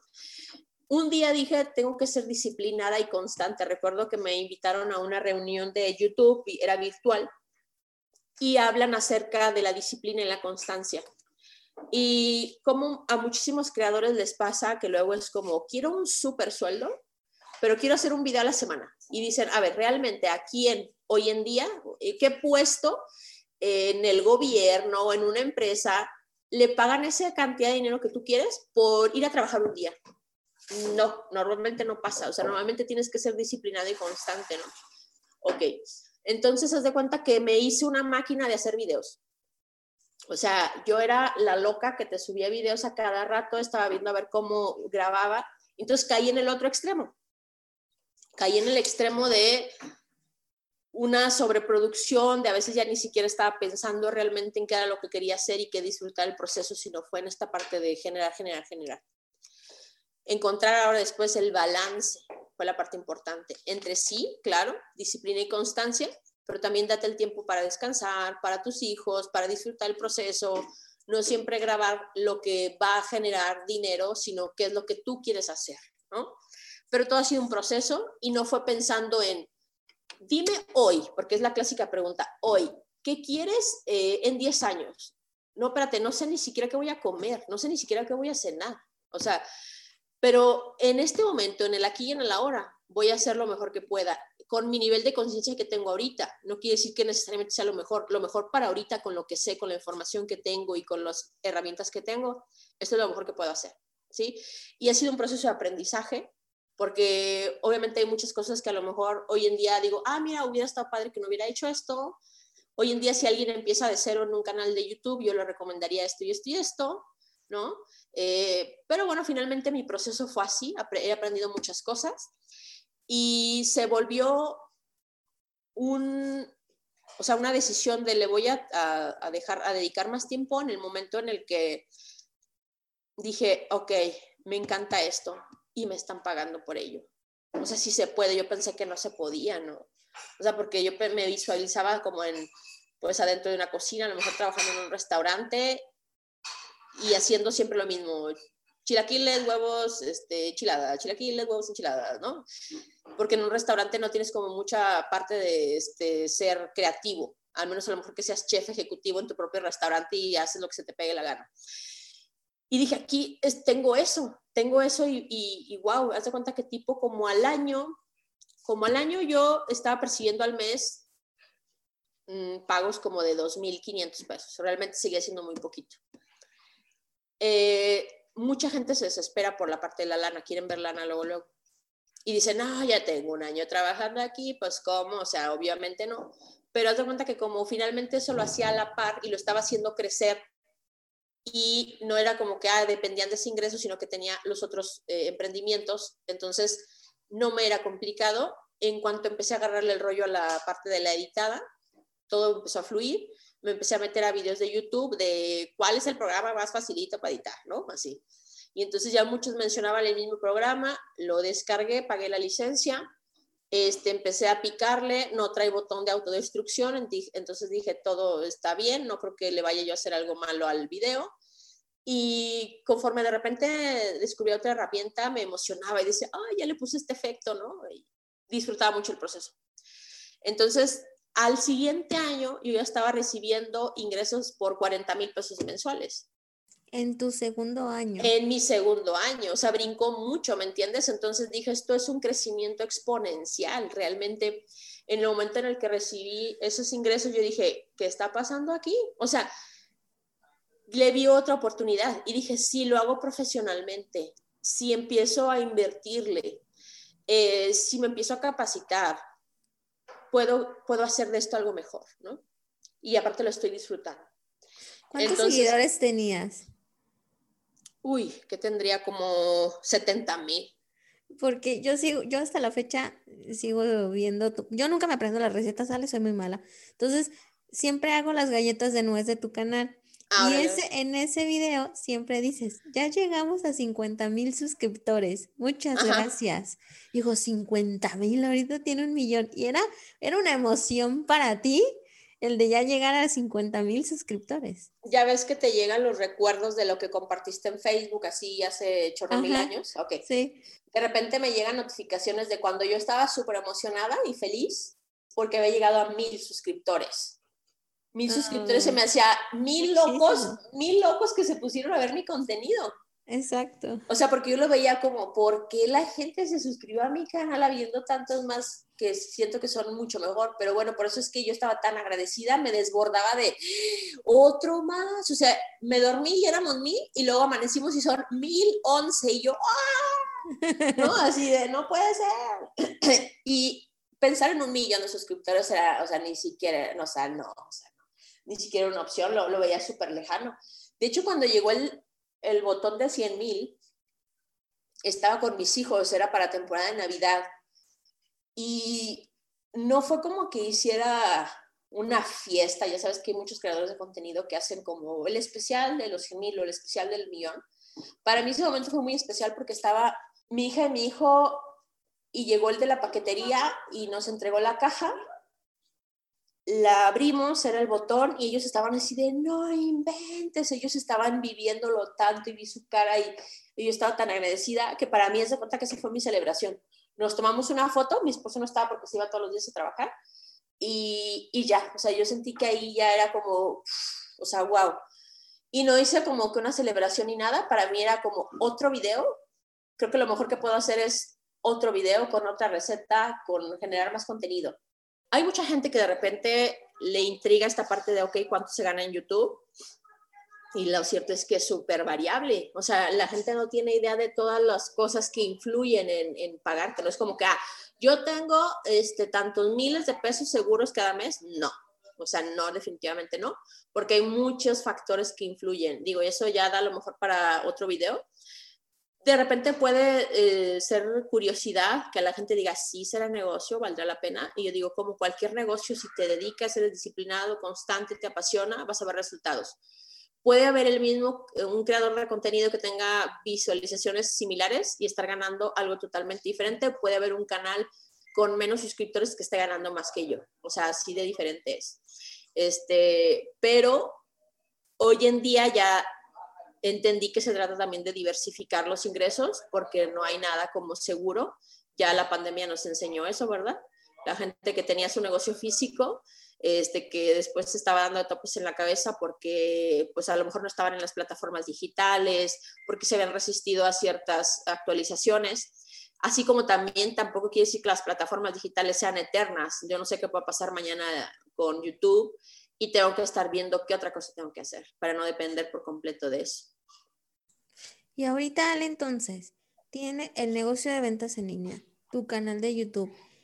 Y luego decides, déjame abro otro canal de YouTube con mi familia y ahí lo único que muestras, digo, te enfocaste más en como en ver tu vida diaria y después totalmente te fuiste al tema de eh, la decoración, la transformación de casas, que también les apasiona porque lo transmites mucho ahí. Y luego dices, ah, en un futuro esto se va a hacer un negocio y vamos a tener algo de remodelación de casas, porque lo has dicho mucho. Sí, haz de cuenta que no ha sido como que desde un inicio haya dicho, oh, la idea es así, ¿no? El plan completo es así. Es un paso a la vez por, eso te decía, hago lo mejor que puedo con lo que tengo en, el aquí y el ahora. Entonces, decidimos abrir ese segundo canal, ¿por qué? Porque había muchas cosas de las cuales quería yo hablar, pero no encajaban en el canal de recetas que ya se había convertido en un nicho. La gente me estaba siguiendo allí por algo en específico que querían ver de mí. Entonces, para no confundir y crear, o sea, crear una eh, situación ahí rara con YouTube de que no me pudieran identificar en un nicho específico y recomendarme con una audiencia en particular este, decidí abrir otro canal. Hoy en día pasa que hay canales donde suben, te subo una receta y luego te cuento un story time y luego te hago un unboxing y luego te hablo de mi nuevo teléfono. Entonces YouTube no sabe de qué se trata tu canal y no sabe a qué audiencia recomendarte y entonces no tienes la misma el mismo número de impresiones, así se le llama, que es esta eh, cantidad de veces que YouTube recomienda tu canal a la audiencia en general. Entonces, yo por eso, o sea, tenía claro eso porque ya me lo habían enseñado en YouTube en diferentes cursos. Entonces dije, ok, voy a abrir otro canal. Entonces dije, oh, pues quiero que sea algo junto con mi familia, pero no quiero que sean blogs necesariamente, o sea, porque a mí se me hacía como que le estoy robando el tiempo a la gente simplemente compartirle de que hoy desayuné cereal y en la tarde me fui a planchar y él, o sea, no quería eso. Dije, quiero que sea algo un poquito más y casualmente estábamos a la par de empezar a ampliar esta casa. La casa tiene 4.5 metros de frente por 16 de fondo. Es un terreno pequeño donde nada más era una sola habitación, un baño, este, un mini patio, eh, el espacio de la cocina mega pequeño. La compramos esta casa hace muchísimos años con la intención de invertir, entonces la tuvimos rentada todo el tiempo.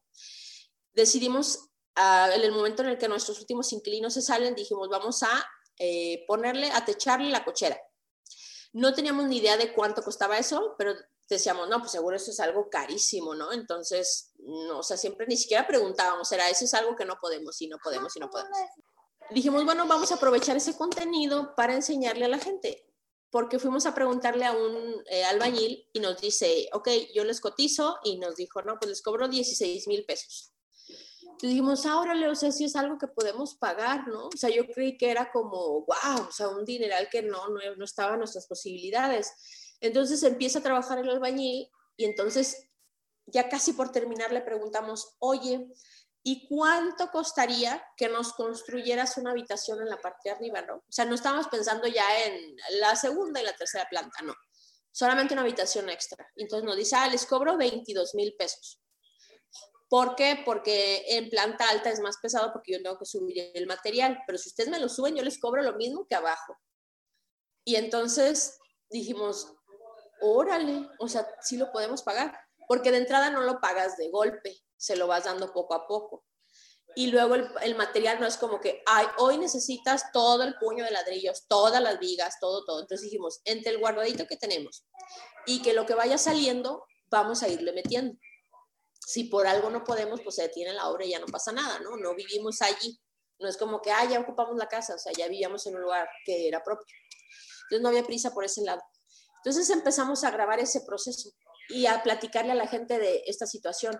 Creíamos que era difícil, vemos que nos cobran tal cosa, nos acercamos a los que se dedican a eso, preguntamos para ver si era factible a nuestras posibilidades, empezamos a planear un proyecto. Entonces Daniel me dice, ¿sabes qué tengo que hacer el diseño para ver cuál va a ser el futuro de esa casa en ya una obra terminada, no nada más pensar en el siguiente cuadro, para que si después le queremos hacer algo más, pues todo armonice lo que le vayamos haciendo, ¿no? Y vaya creciendo de forma gradual, pero con un propósito, un sentido, ya una organización.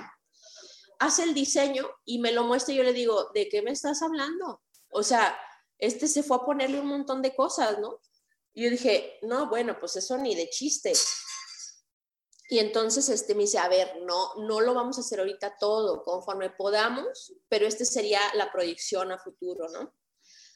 Bueno, entonces todo eso lo empezamos a compartir y entonces uno de los primeros videos que se hace como, digamos, viral es convertimos una casa de interés social o una casita de Infonavit, algo así, en una casa de tipo residencial.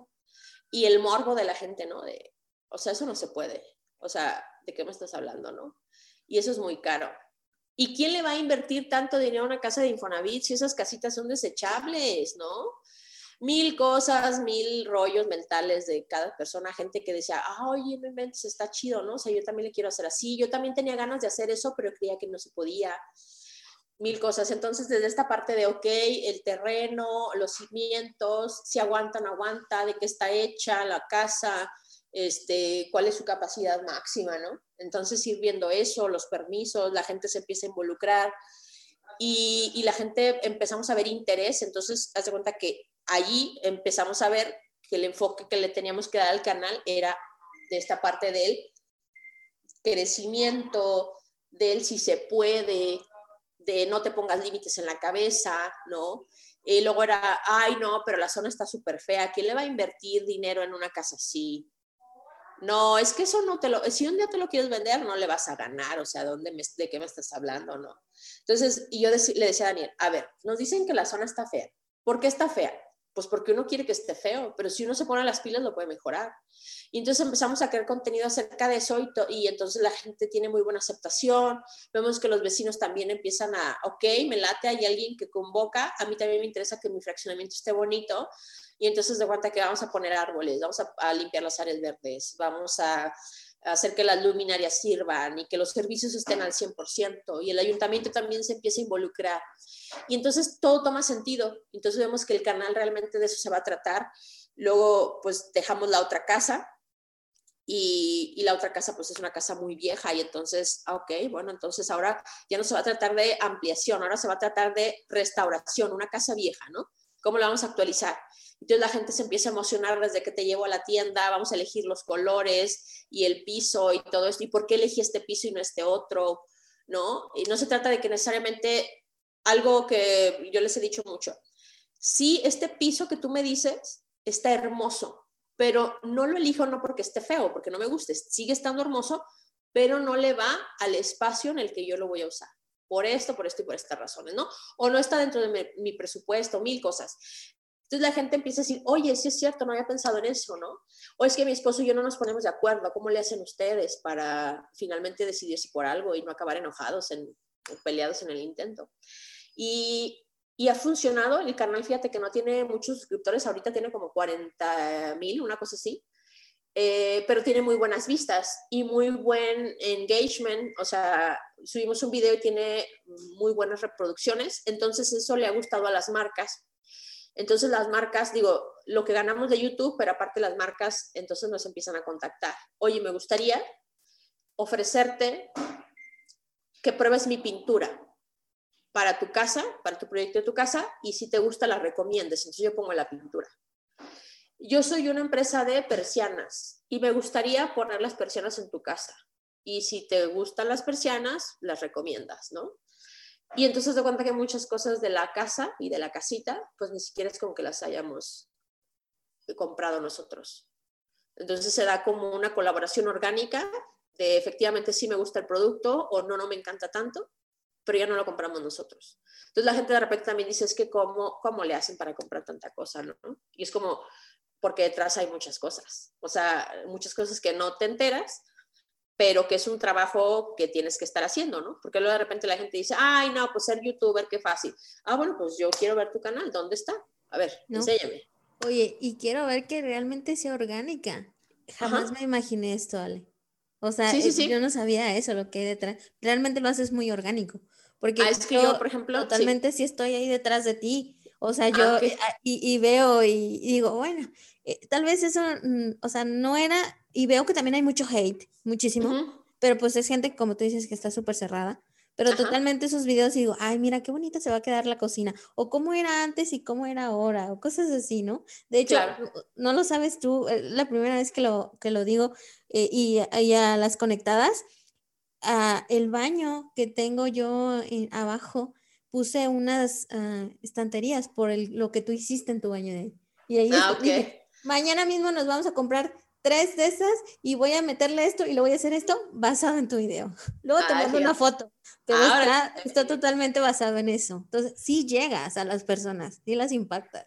Claro, es que fíjate cómo estuvo ahí el rollo. Eh, recuerdo un día que escuché que este señor, creo que era Bill Gates, el que decía, no, sí, Bill, Gates, habla acerca de que todo lo que has vivido en tu vida te va a ir ayudando al final, de alguna manera, a llevar a cabo eso por lo que siempre o para lo que naciste. Entonces él platicaba de que cuando estaba haciendo, no me acuerdo si era Bill Gates o el otro señor, este, el de Apple, no me acuerdo cómo se llama el de Apple. Steve Jobs. Steve Jobs, creo que entonces, uno de los dos, no me acuerdo cuál, fue el que dice ah, que, que, él había estudiado caligrafía no sé dónde y entonces dijo a la computadora le voy a poner también tipografías y entonces eso que estudió hace mucho tiempo que a nadie le veía futuro pues resulta ser que ahí terminó no sirviéndole. Se hace cuenta que yo me pongo así como que soy súper fan de Marta de baile. Me trastorna esa mujer me encanta. Entonces empiezo a ver cómo hace publicidad de ella eh, en algunas ocasiones que parece muy orgánico, o sea, no parece que te está vendiendo, ¿no? Y yo veo como le ponían en los comentarios de que no manches, o sea, el comercial que está inmiscuido en este video y que no lo noté, pero ahora siento que tengo que ir a comprar eso que tú me estás ofreciendo, ¿no? Ok. Entonces, de cuenta que yo veía a esta mujer una y otra vez, una y otra vez, una y otra vez. Entonces, se acercan a nosotros las marcas y entonces nos dicen, oye, fíjate que quiero una colaboración. Entonces, yo les digo, yo no voy a hacer de que este es el aromatizante que compré, está divino, me cambió la vida, está al 2 por 1 en la tienda fulana. No, le dije, eso es nefasto, no, no quiero eso. Si yo creo en el producto, yo lo voy a ofrecer como cualquier persona así de la comadre que me lo está recomendando, ¿no? Y entonces la, la marca dice, ah, ok, órale. O sea, la mayoría de las marcas cuando se acercan a ti no saben cómo llegarte, no saben cuánto pagarte, no saben cómo hacer la colaboración porque hoy en día la mayoría de las marcas están lideradas por el, el dueño de la empresa, que es un señor ya grande, que se resiste a las redes sociales, pero está tratando de adaptarse, está haciendo un esfuerzo y le cuesta mucho trabajo creer en, los influencers. Entonces, de entrada es como, ah, vas a recomendar mi producto y ay, la resistencia. Ok, le digo, yo no voy a hacer ese comercial que tú estabas acostumbrado a ver en televisión de el detergente Ultramax, de te cambia la vida y no sé qué. No, entonces empiezo a decir, mira, te voy a hacer más o menos un formato de cómo es que yo abordaría el tema, ¿no? Y entonces ya les empiezo a platicar. Ok, me parece perfecto, va. Y entonces literal, yo incluso te digo, mira, la verdad yo no soy experta en pinturas. O sea, mm, si tú me preguntas, no es como que yo fui a comprar de cómics, de este, Prisa, de, no sé, Mil Verde, todas las pinturas que hay y me fui pinté una barda de un color, otra barda de otro color, otra barda de otro color para ver cuál me gustaba más. No, lo real es que la gente normalmente va a la tienda de pinturas y la que esté o más barata o que esta, esta marca tenía este color que tú querías y ninguna otra lo tenía y ya, se acabó. A lo mejor de repente el vendedor te puede hacer una, una propuesta y eso es todo. Le digo, ah, pues nosotros también. Entonces, pero lo que te puedo decir es que ahorita con esta pintura que compré, de entrada es compré, no es que la marca me mandó, compré, aunque no esté cierto, ¿no? Eh, y pinté, vi que tenía buena cobertura, me latió, nos aguantó, o sea, vimos que había esto, esto, esto, y es real lo que estoy diciendo, ¿no?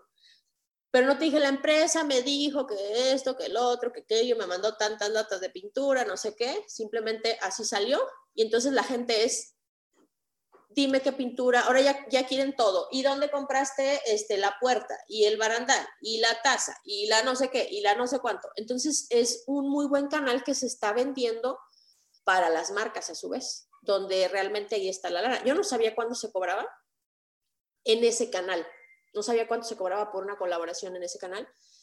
Y entonces de cuenta que un día nos habla una chica de una agencia que representa una marca y nos dice, oye, fíjate que mi cliente quiere una colaboración contigo, le interesan cuatro videos, tantas historias de Instagram y tantos, no sé, este, posts en Instagram. Ok.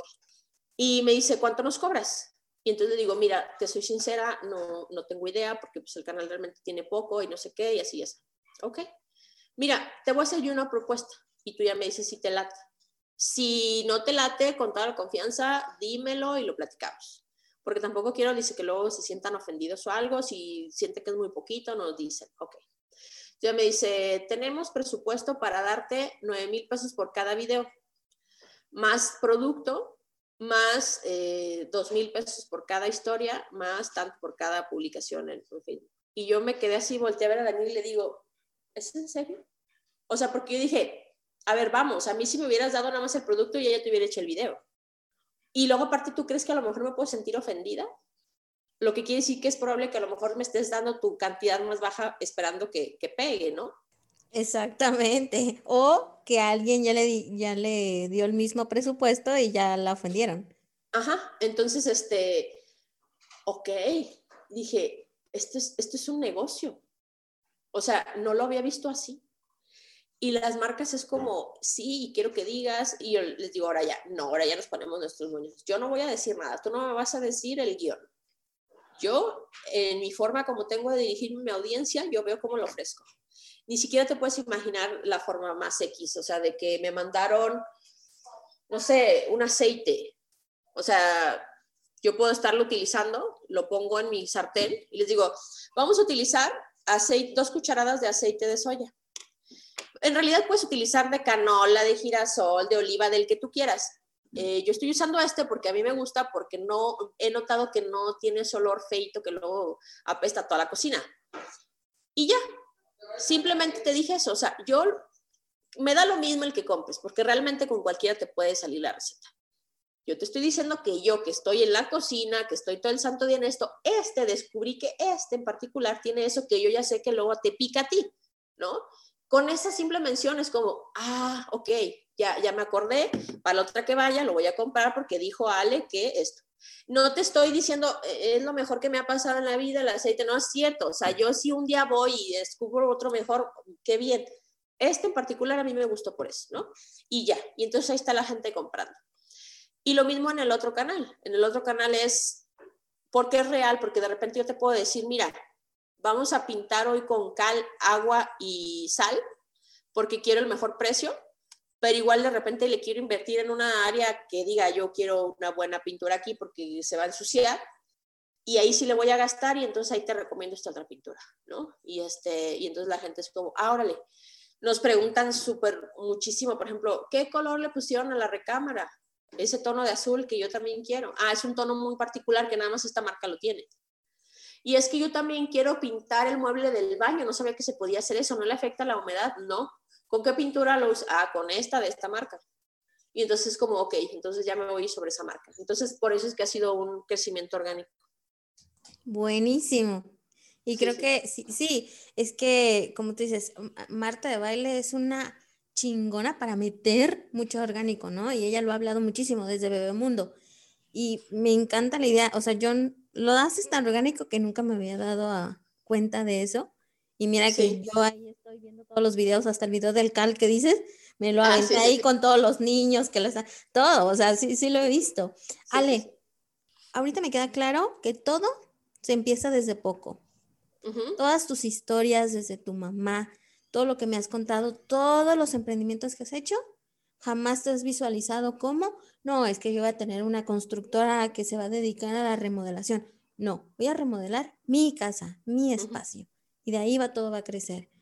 ¿Qué es lo que ahorita tú volteas y dices a las demás personas que apenas están empezando con un negocio chiquito, eh, con un, como tú dices, una mesita de dulces afuera, tus eh, seguidoras que se la pasan vendiendo bolis? ¿Qué es, ¿Qué es ese mensaje que tú volteas y les dices, dude, tienes que hacerlo? Ok, a ver, de repente, por ejemplo, mencionaste esta parte de la constructora. Mira, yo nunca he estado en contacto con nadie que tenga una constructora. No sé cuánto se necesita para tener una constructora, me imagino que mucho dinero. pero entonces ya está ahí en la mira. Yo no voy a ver el Yo ya te veo ahí, yo ya te veo ahí. Yo, yo lo pensé cuando tú dijiste, mi esposa está estudiando porque queremos esto. Dije, yo esta señora va a poner una constructora. entonces, haz de cuenta que dijimos, yo voy a ver el cómo sí. La gente que empezó, empezó también con mucho miedo. La, gente que ahorita tiene este, el super negocio, te aseguro que si platicas con ellos te van a decir mil cosas a las que se enfrentaron. Casi nadie que tiene un gran eh, recorrido te va a decir que todo se le dio súper fácil. Se tuvieron que enfrentar a muchas cosas. Entonces, ahora yo recuerdo un día que me pusieron un ejemplo, ¿no? Eh, decía Juan Diego Gómez, no sé si lo ubicas. No. Ok, él se dedica, también está en YouTube y se dedica a toda esta parte del emprendimiento y de estar eh, jalando a la gente, digamos, o invitándola a esta parte del emprendimiento. Juan Diego Gómez. A él le aprendí mucho porque dice él un día, que simplemente hay veces que no, no, tienes ganas o no sabes cómo. Y entonces él dice, ok, se van a imaginar, por favor, en este momento, dos edificios muy grandes, haz de cuenta, tipo como las Torres Gemelas, así de grandes. Y un edificio está frente al otro. Entonces los divide nada más una calle. Tú estás en la parte de arriba, digamos, como lo que viene siendo como la azotea, y estás volteando al frente y ves al otro edificio y de tu, del edificio donde tú estás hacia el otro edificio hay como una especie de cable de acero, que es como una especie de cuerda floja. Y entonces yo te digo, oye Luz, te voy a dar 100 pesos si tú cruzas hasta el otro lado por la cuerda floja. Entonces, pues lo más probable es que tú me digas, pues crúzate tú porque yo no, ¿verdad? O sea, estás loquita donde la viste. Pero entonces, eh, en ese mismo contexto, si ahí en esa cuerda floja estuviera colgando tu hijo, yo ni siquiera te tendría que ofrecer 100 pesos. O sea, tú vas a cruzar, no sé cómo, pero tú vas a bajar a tu hijo de allí. No sé cómo le vas a hacer. La misma situación está en los dos escenarios, sin embargo, o sea, tienes que cruzar, sin embargo, lo que cambió fue el motivo. En uno era, la motivación eran los 100 pesos, en el otro fue tu hijo. ¿Cómo es que a veces algunas cosas sí no salen? Por ejemplo, a lo mejor me estoy yendo muy drástica, pero si un hijo un día se nos enferma y necesitamos de, su operación cuesta 400 mil pesos y los ocupamos en 15 días. Uy, bueno, no te quiero yo platicar. O sea, mueve cielo, mar y tierra. O sea, no sé qué venderás, pero tú lo sacas la lana. O sea, la sacas porque la sacas. Entonces, hay veces que lo que necesitamos es motivación. Muchas veces la motivación la encontramos fuera, aunque en realidad lo mejor es tenerla desde dentro, desde ti. ¿Por qué lo haces? Entonces, en el caso del negocio, yo y mi esposo somos muy de estarnos motivando uno al otro, o sea, de estarnos eh, admirando el uno del otro. Yo le digo lo increíble que es, le digo, es que tú, tú ya no eres para que estés recibiendo el sueldo de un empleado, tú ya eres para que brinques a dueño de tu empresa.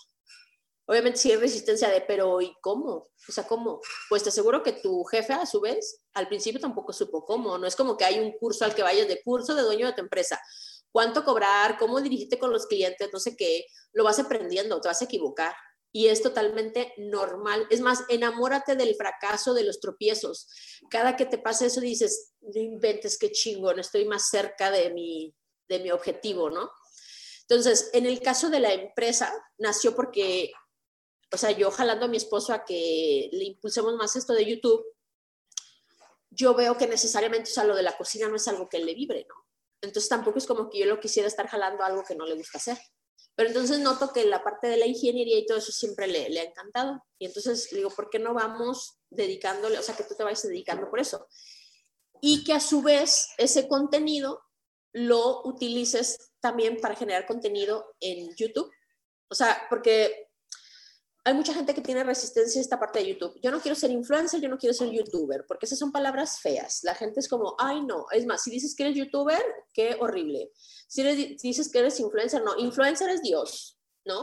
Porque ahora ya es como mal visto decir que eres eso. Antes yo también tenía ese mismo problema. Ahora cuando me preguntan, soy youtuber. Bueno, ahorita ya no nomás youtuber, pero como también estoy en Instagram y en Facebook y en todo, ya soy creadora de contenido digital. Y ahora digo, ¿no?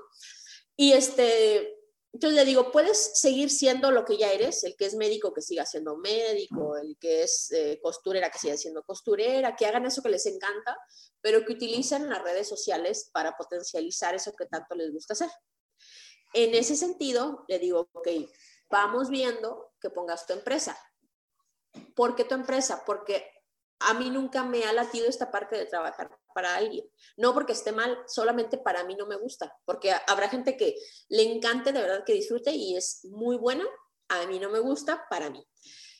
Y entonces mi esposo es como, ok, no le voy a trabajar ya para alguien, porque finalmente el ingreso que quiero no es el de este que ya me pusieron aquí un límite, o sea, yo no puedo ganar más que esto. Después de esto, lo único que sigue es mi jefe y mi jefe no me va a dar su puesto, ¿no? Entonces quiere decir que ya tengo que emigrar al otro lugar, que es empezar mi propio negocio. Entonces dijimos, vamos a empezar con un negocio. De la misma manera como fue lo de los dulces o como fue cuando mi mamá empezó el de los abarrotes, a lo mejor no te voy a decir que nos van a dar el de van a hacer un edificio, ¿no? Pero a lo mejor la señora de que me va a decir, eh, oiga, me hace una bardita aquí, oiga, tengo humedad aquí, este, oiga, un baño aquí o lo que sea, ¿no? Quiero tumbar esta barda, ¿se puede o no se puede? A lo mejor ese tipo de trabajos vendría siendo el equivalente a voy a poner mis 200 pesos de invertirlos de dulces y ya después vamos a ver qué crees esto. Pero yo ya lo voy a llamar constructora, ¿eh? O sea, y a lo mejor vamos a empezar con una pala y dos sacos de, de cal y ya es todo. Y después a lo mejor eso brinca y aprendemos, a lo mejor nos equivocamos, espero que sea lo menos posible, porque para eso estamos estudiando. Daniel está terminando la carrera, si bien ya tiene una ingeniería, este, tiene años de experiencia en ese ramo, pero finalmente es como, ¿sabes qué? La gente necesita, y se necesita hoy en día la acreditación de una eh, universidad, así que estamos cerrando ese ciclo y pues le está costando porque esa distancia y es muy pesado, es muy, muy pesado estar tantísimas horas frente a la computadora, pero es la inversión que se está haciendo para ver resultados después a futuro. Entonces, todo ese mismo proceso lo estamos capturando en el otro, en el otro canal de los Nava. Entonces, si hoy me preguntas qué le recomiendo yo a la gente, que empiece, como sea que tenga que empezar, que dé el primer paso. A lo mejor ese primer paso es voy a vender bolis en mi casa y voy a poner una cartulina. Pero luego, ¿cuál es el siguiente paso? Piensa en el siguiente paso. Yo les, en los videos les muestro, ok, vas a empezar a ofrecer a negocios para que tengas puntos de venta. Y entonces ya el negocio no es de que vendiste 15 bolis hoy, sino que te hicieron 5 pedidos de 50 bolis. Y luego a lo mejor ya este, tienes gente que te ayude, a lo mejor ya después te late tanto, te vibra tanto que empiezas a meter otros productos. Por ejemplo, en el caso de mi hermana, ella está en un muy buen punto, empezó con lo de los bolis, vende mayoreo, le piden un montón las paletas, tienes paletas. Entonces te cuenta que ya metió paletas como tipo gourmet y entonces esto es vender a lo bestia, a lo bestia, a lo bestia, todos los días. y lo dicen, no, pero es que en temporada de frío no se venden. Perdón, ¿quién te dijo que no se vende? Disculpa. O sea, ya me viera yo, por ejemplo, el de la Coca-Cola, no, es que en invierno no vamos a vender porque como está haciendo frío, la gente busca la tole y no la coca. La coca busca ver dónde te vende en invierno, estés en el hospital, estés en el velorio, estés en donde estés y hace publicidad una y otra vez, una y otra vez, todo el tiempo, no se duerme en sus laureles, no, no dice, ay, soy la coca, ya todo el mundo me conoce, entonces este, ya no voy a hacer nada, no al contrario, todo el tiempo, todo el tiempo, y les digo, oigan, quieren poner un negocio, un día publican, abren su perfil en Instagram y en Facebook y ya lo dejan abandonado. Disculpa, o sea, así quieres vender, como por qué, si no estás haciendo nada. ¿Qué valor ofreces? Nada. Y quieres que te paguen y quieres que te paguen como jefe, como dueño, ¿no? Entonces, ¿cómo pues? Entonces hay que ser congruentes. Este, lo mismo que nos, decías, nos decían en YouTube. Oigan, ¿quieren ganar un dineral en YouTube? Sí. ¿Quieren subir un video a la semana? Estoy haciendo un esfuerzo descomunal por subir un video a la semana.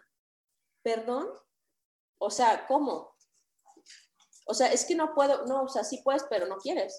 O sea, porque hay gente que mientras tú no quieres, a lo mejor están los polinicios que grabaron durante no sé cuánto tiempo a las 3 de la mañana para ahorita a lo mejor ya papeársela, a lo mejor ya, ya le bajaron a la intensidad, a lo mejor ya no pasa nada si hoy no publican algo, pero en su momento sí tuvieron que hacer un esfuerzo extra, pues. No es todo el tiempo, porque después es la parte que te digo del equilibrio, de, ok, me fui al otro extremo, ya di demasiado, ahora ya tengo que encontrar el equilibrio, tengo que aprender a disfrutar también lo que tengo.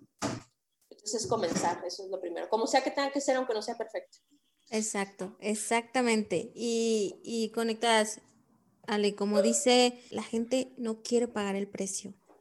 La ah, quiere gente todo peladito y yo cómo voy a grabar a las 3 de la mañana, pues tengo que estar durmiendo. Y, y es que tengo que tener un balance, tengo que, que, trabajar, pero también tengo que dedicarle a mis hijos. Pues sí, Hay, hay, días que yo no, no estoy mucho tiempo con mi familia porque quiero trabajar, pero hay días que no, te, no le pongo mucha atención a mi trabajo porque tengo que estar con mi familia. como vas pudiendo.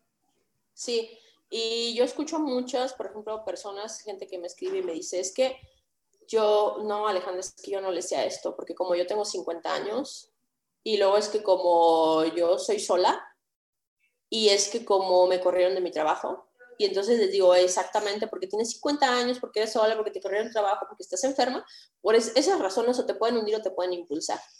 Yo, aunque era joven, este, cuando empecé, digo, todavía soy joven, pero... Muy joven, Ale. A lo que voy es que la gente luego asume de, ah, como eres joven, entonces tú sí le sabes a esta parte del Internet. O sea, yo tenía un ciber y tampoco sabía, ¿no? Entonces, también yo me enojé, también yo me frustré, también al inicio fue difícil, también al inicio hice porquerías, y, pero las hice pues. O sea, por eso te digo, es comenzar, como sea que sea, aunque no sea perfecto, comenzar. Sobre la marcha vas a ir aprendiendo, eh, pero no quieras ver también así como que ya rápido ahorita quiero que me paguen el montón de dinero. No, pues obviamente no va a pasar así. Pero, por ejemplo, si yo hubiera sabido, ah, que en un año vas a seguir ganando 2.500 pesos al, al, al mes, o sea, en YouTube pero luego el siguiente año va a brincar a 40 mil, y luego el siguiente año a tantos mil, y luego el siguiente año a tantos mil, y así.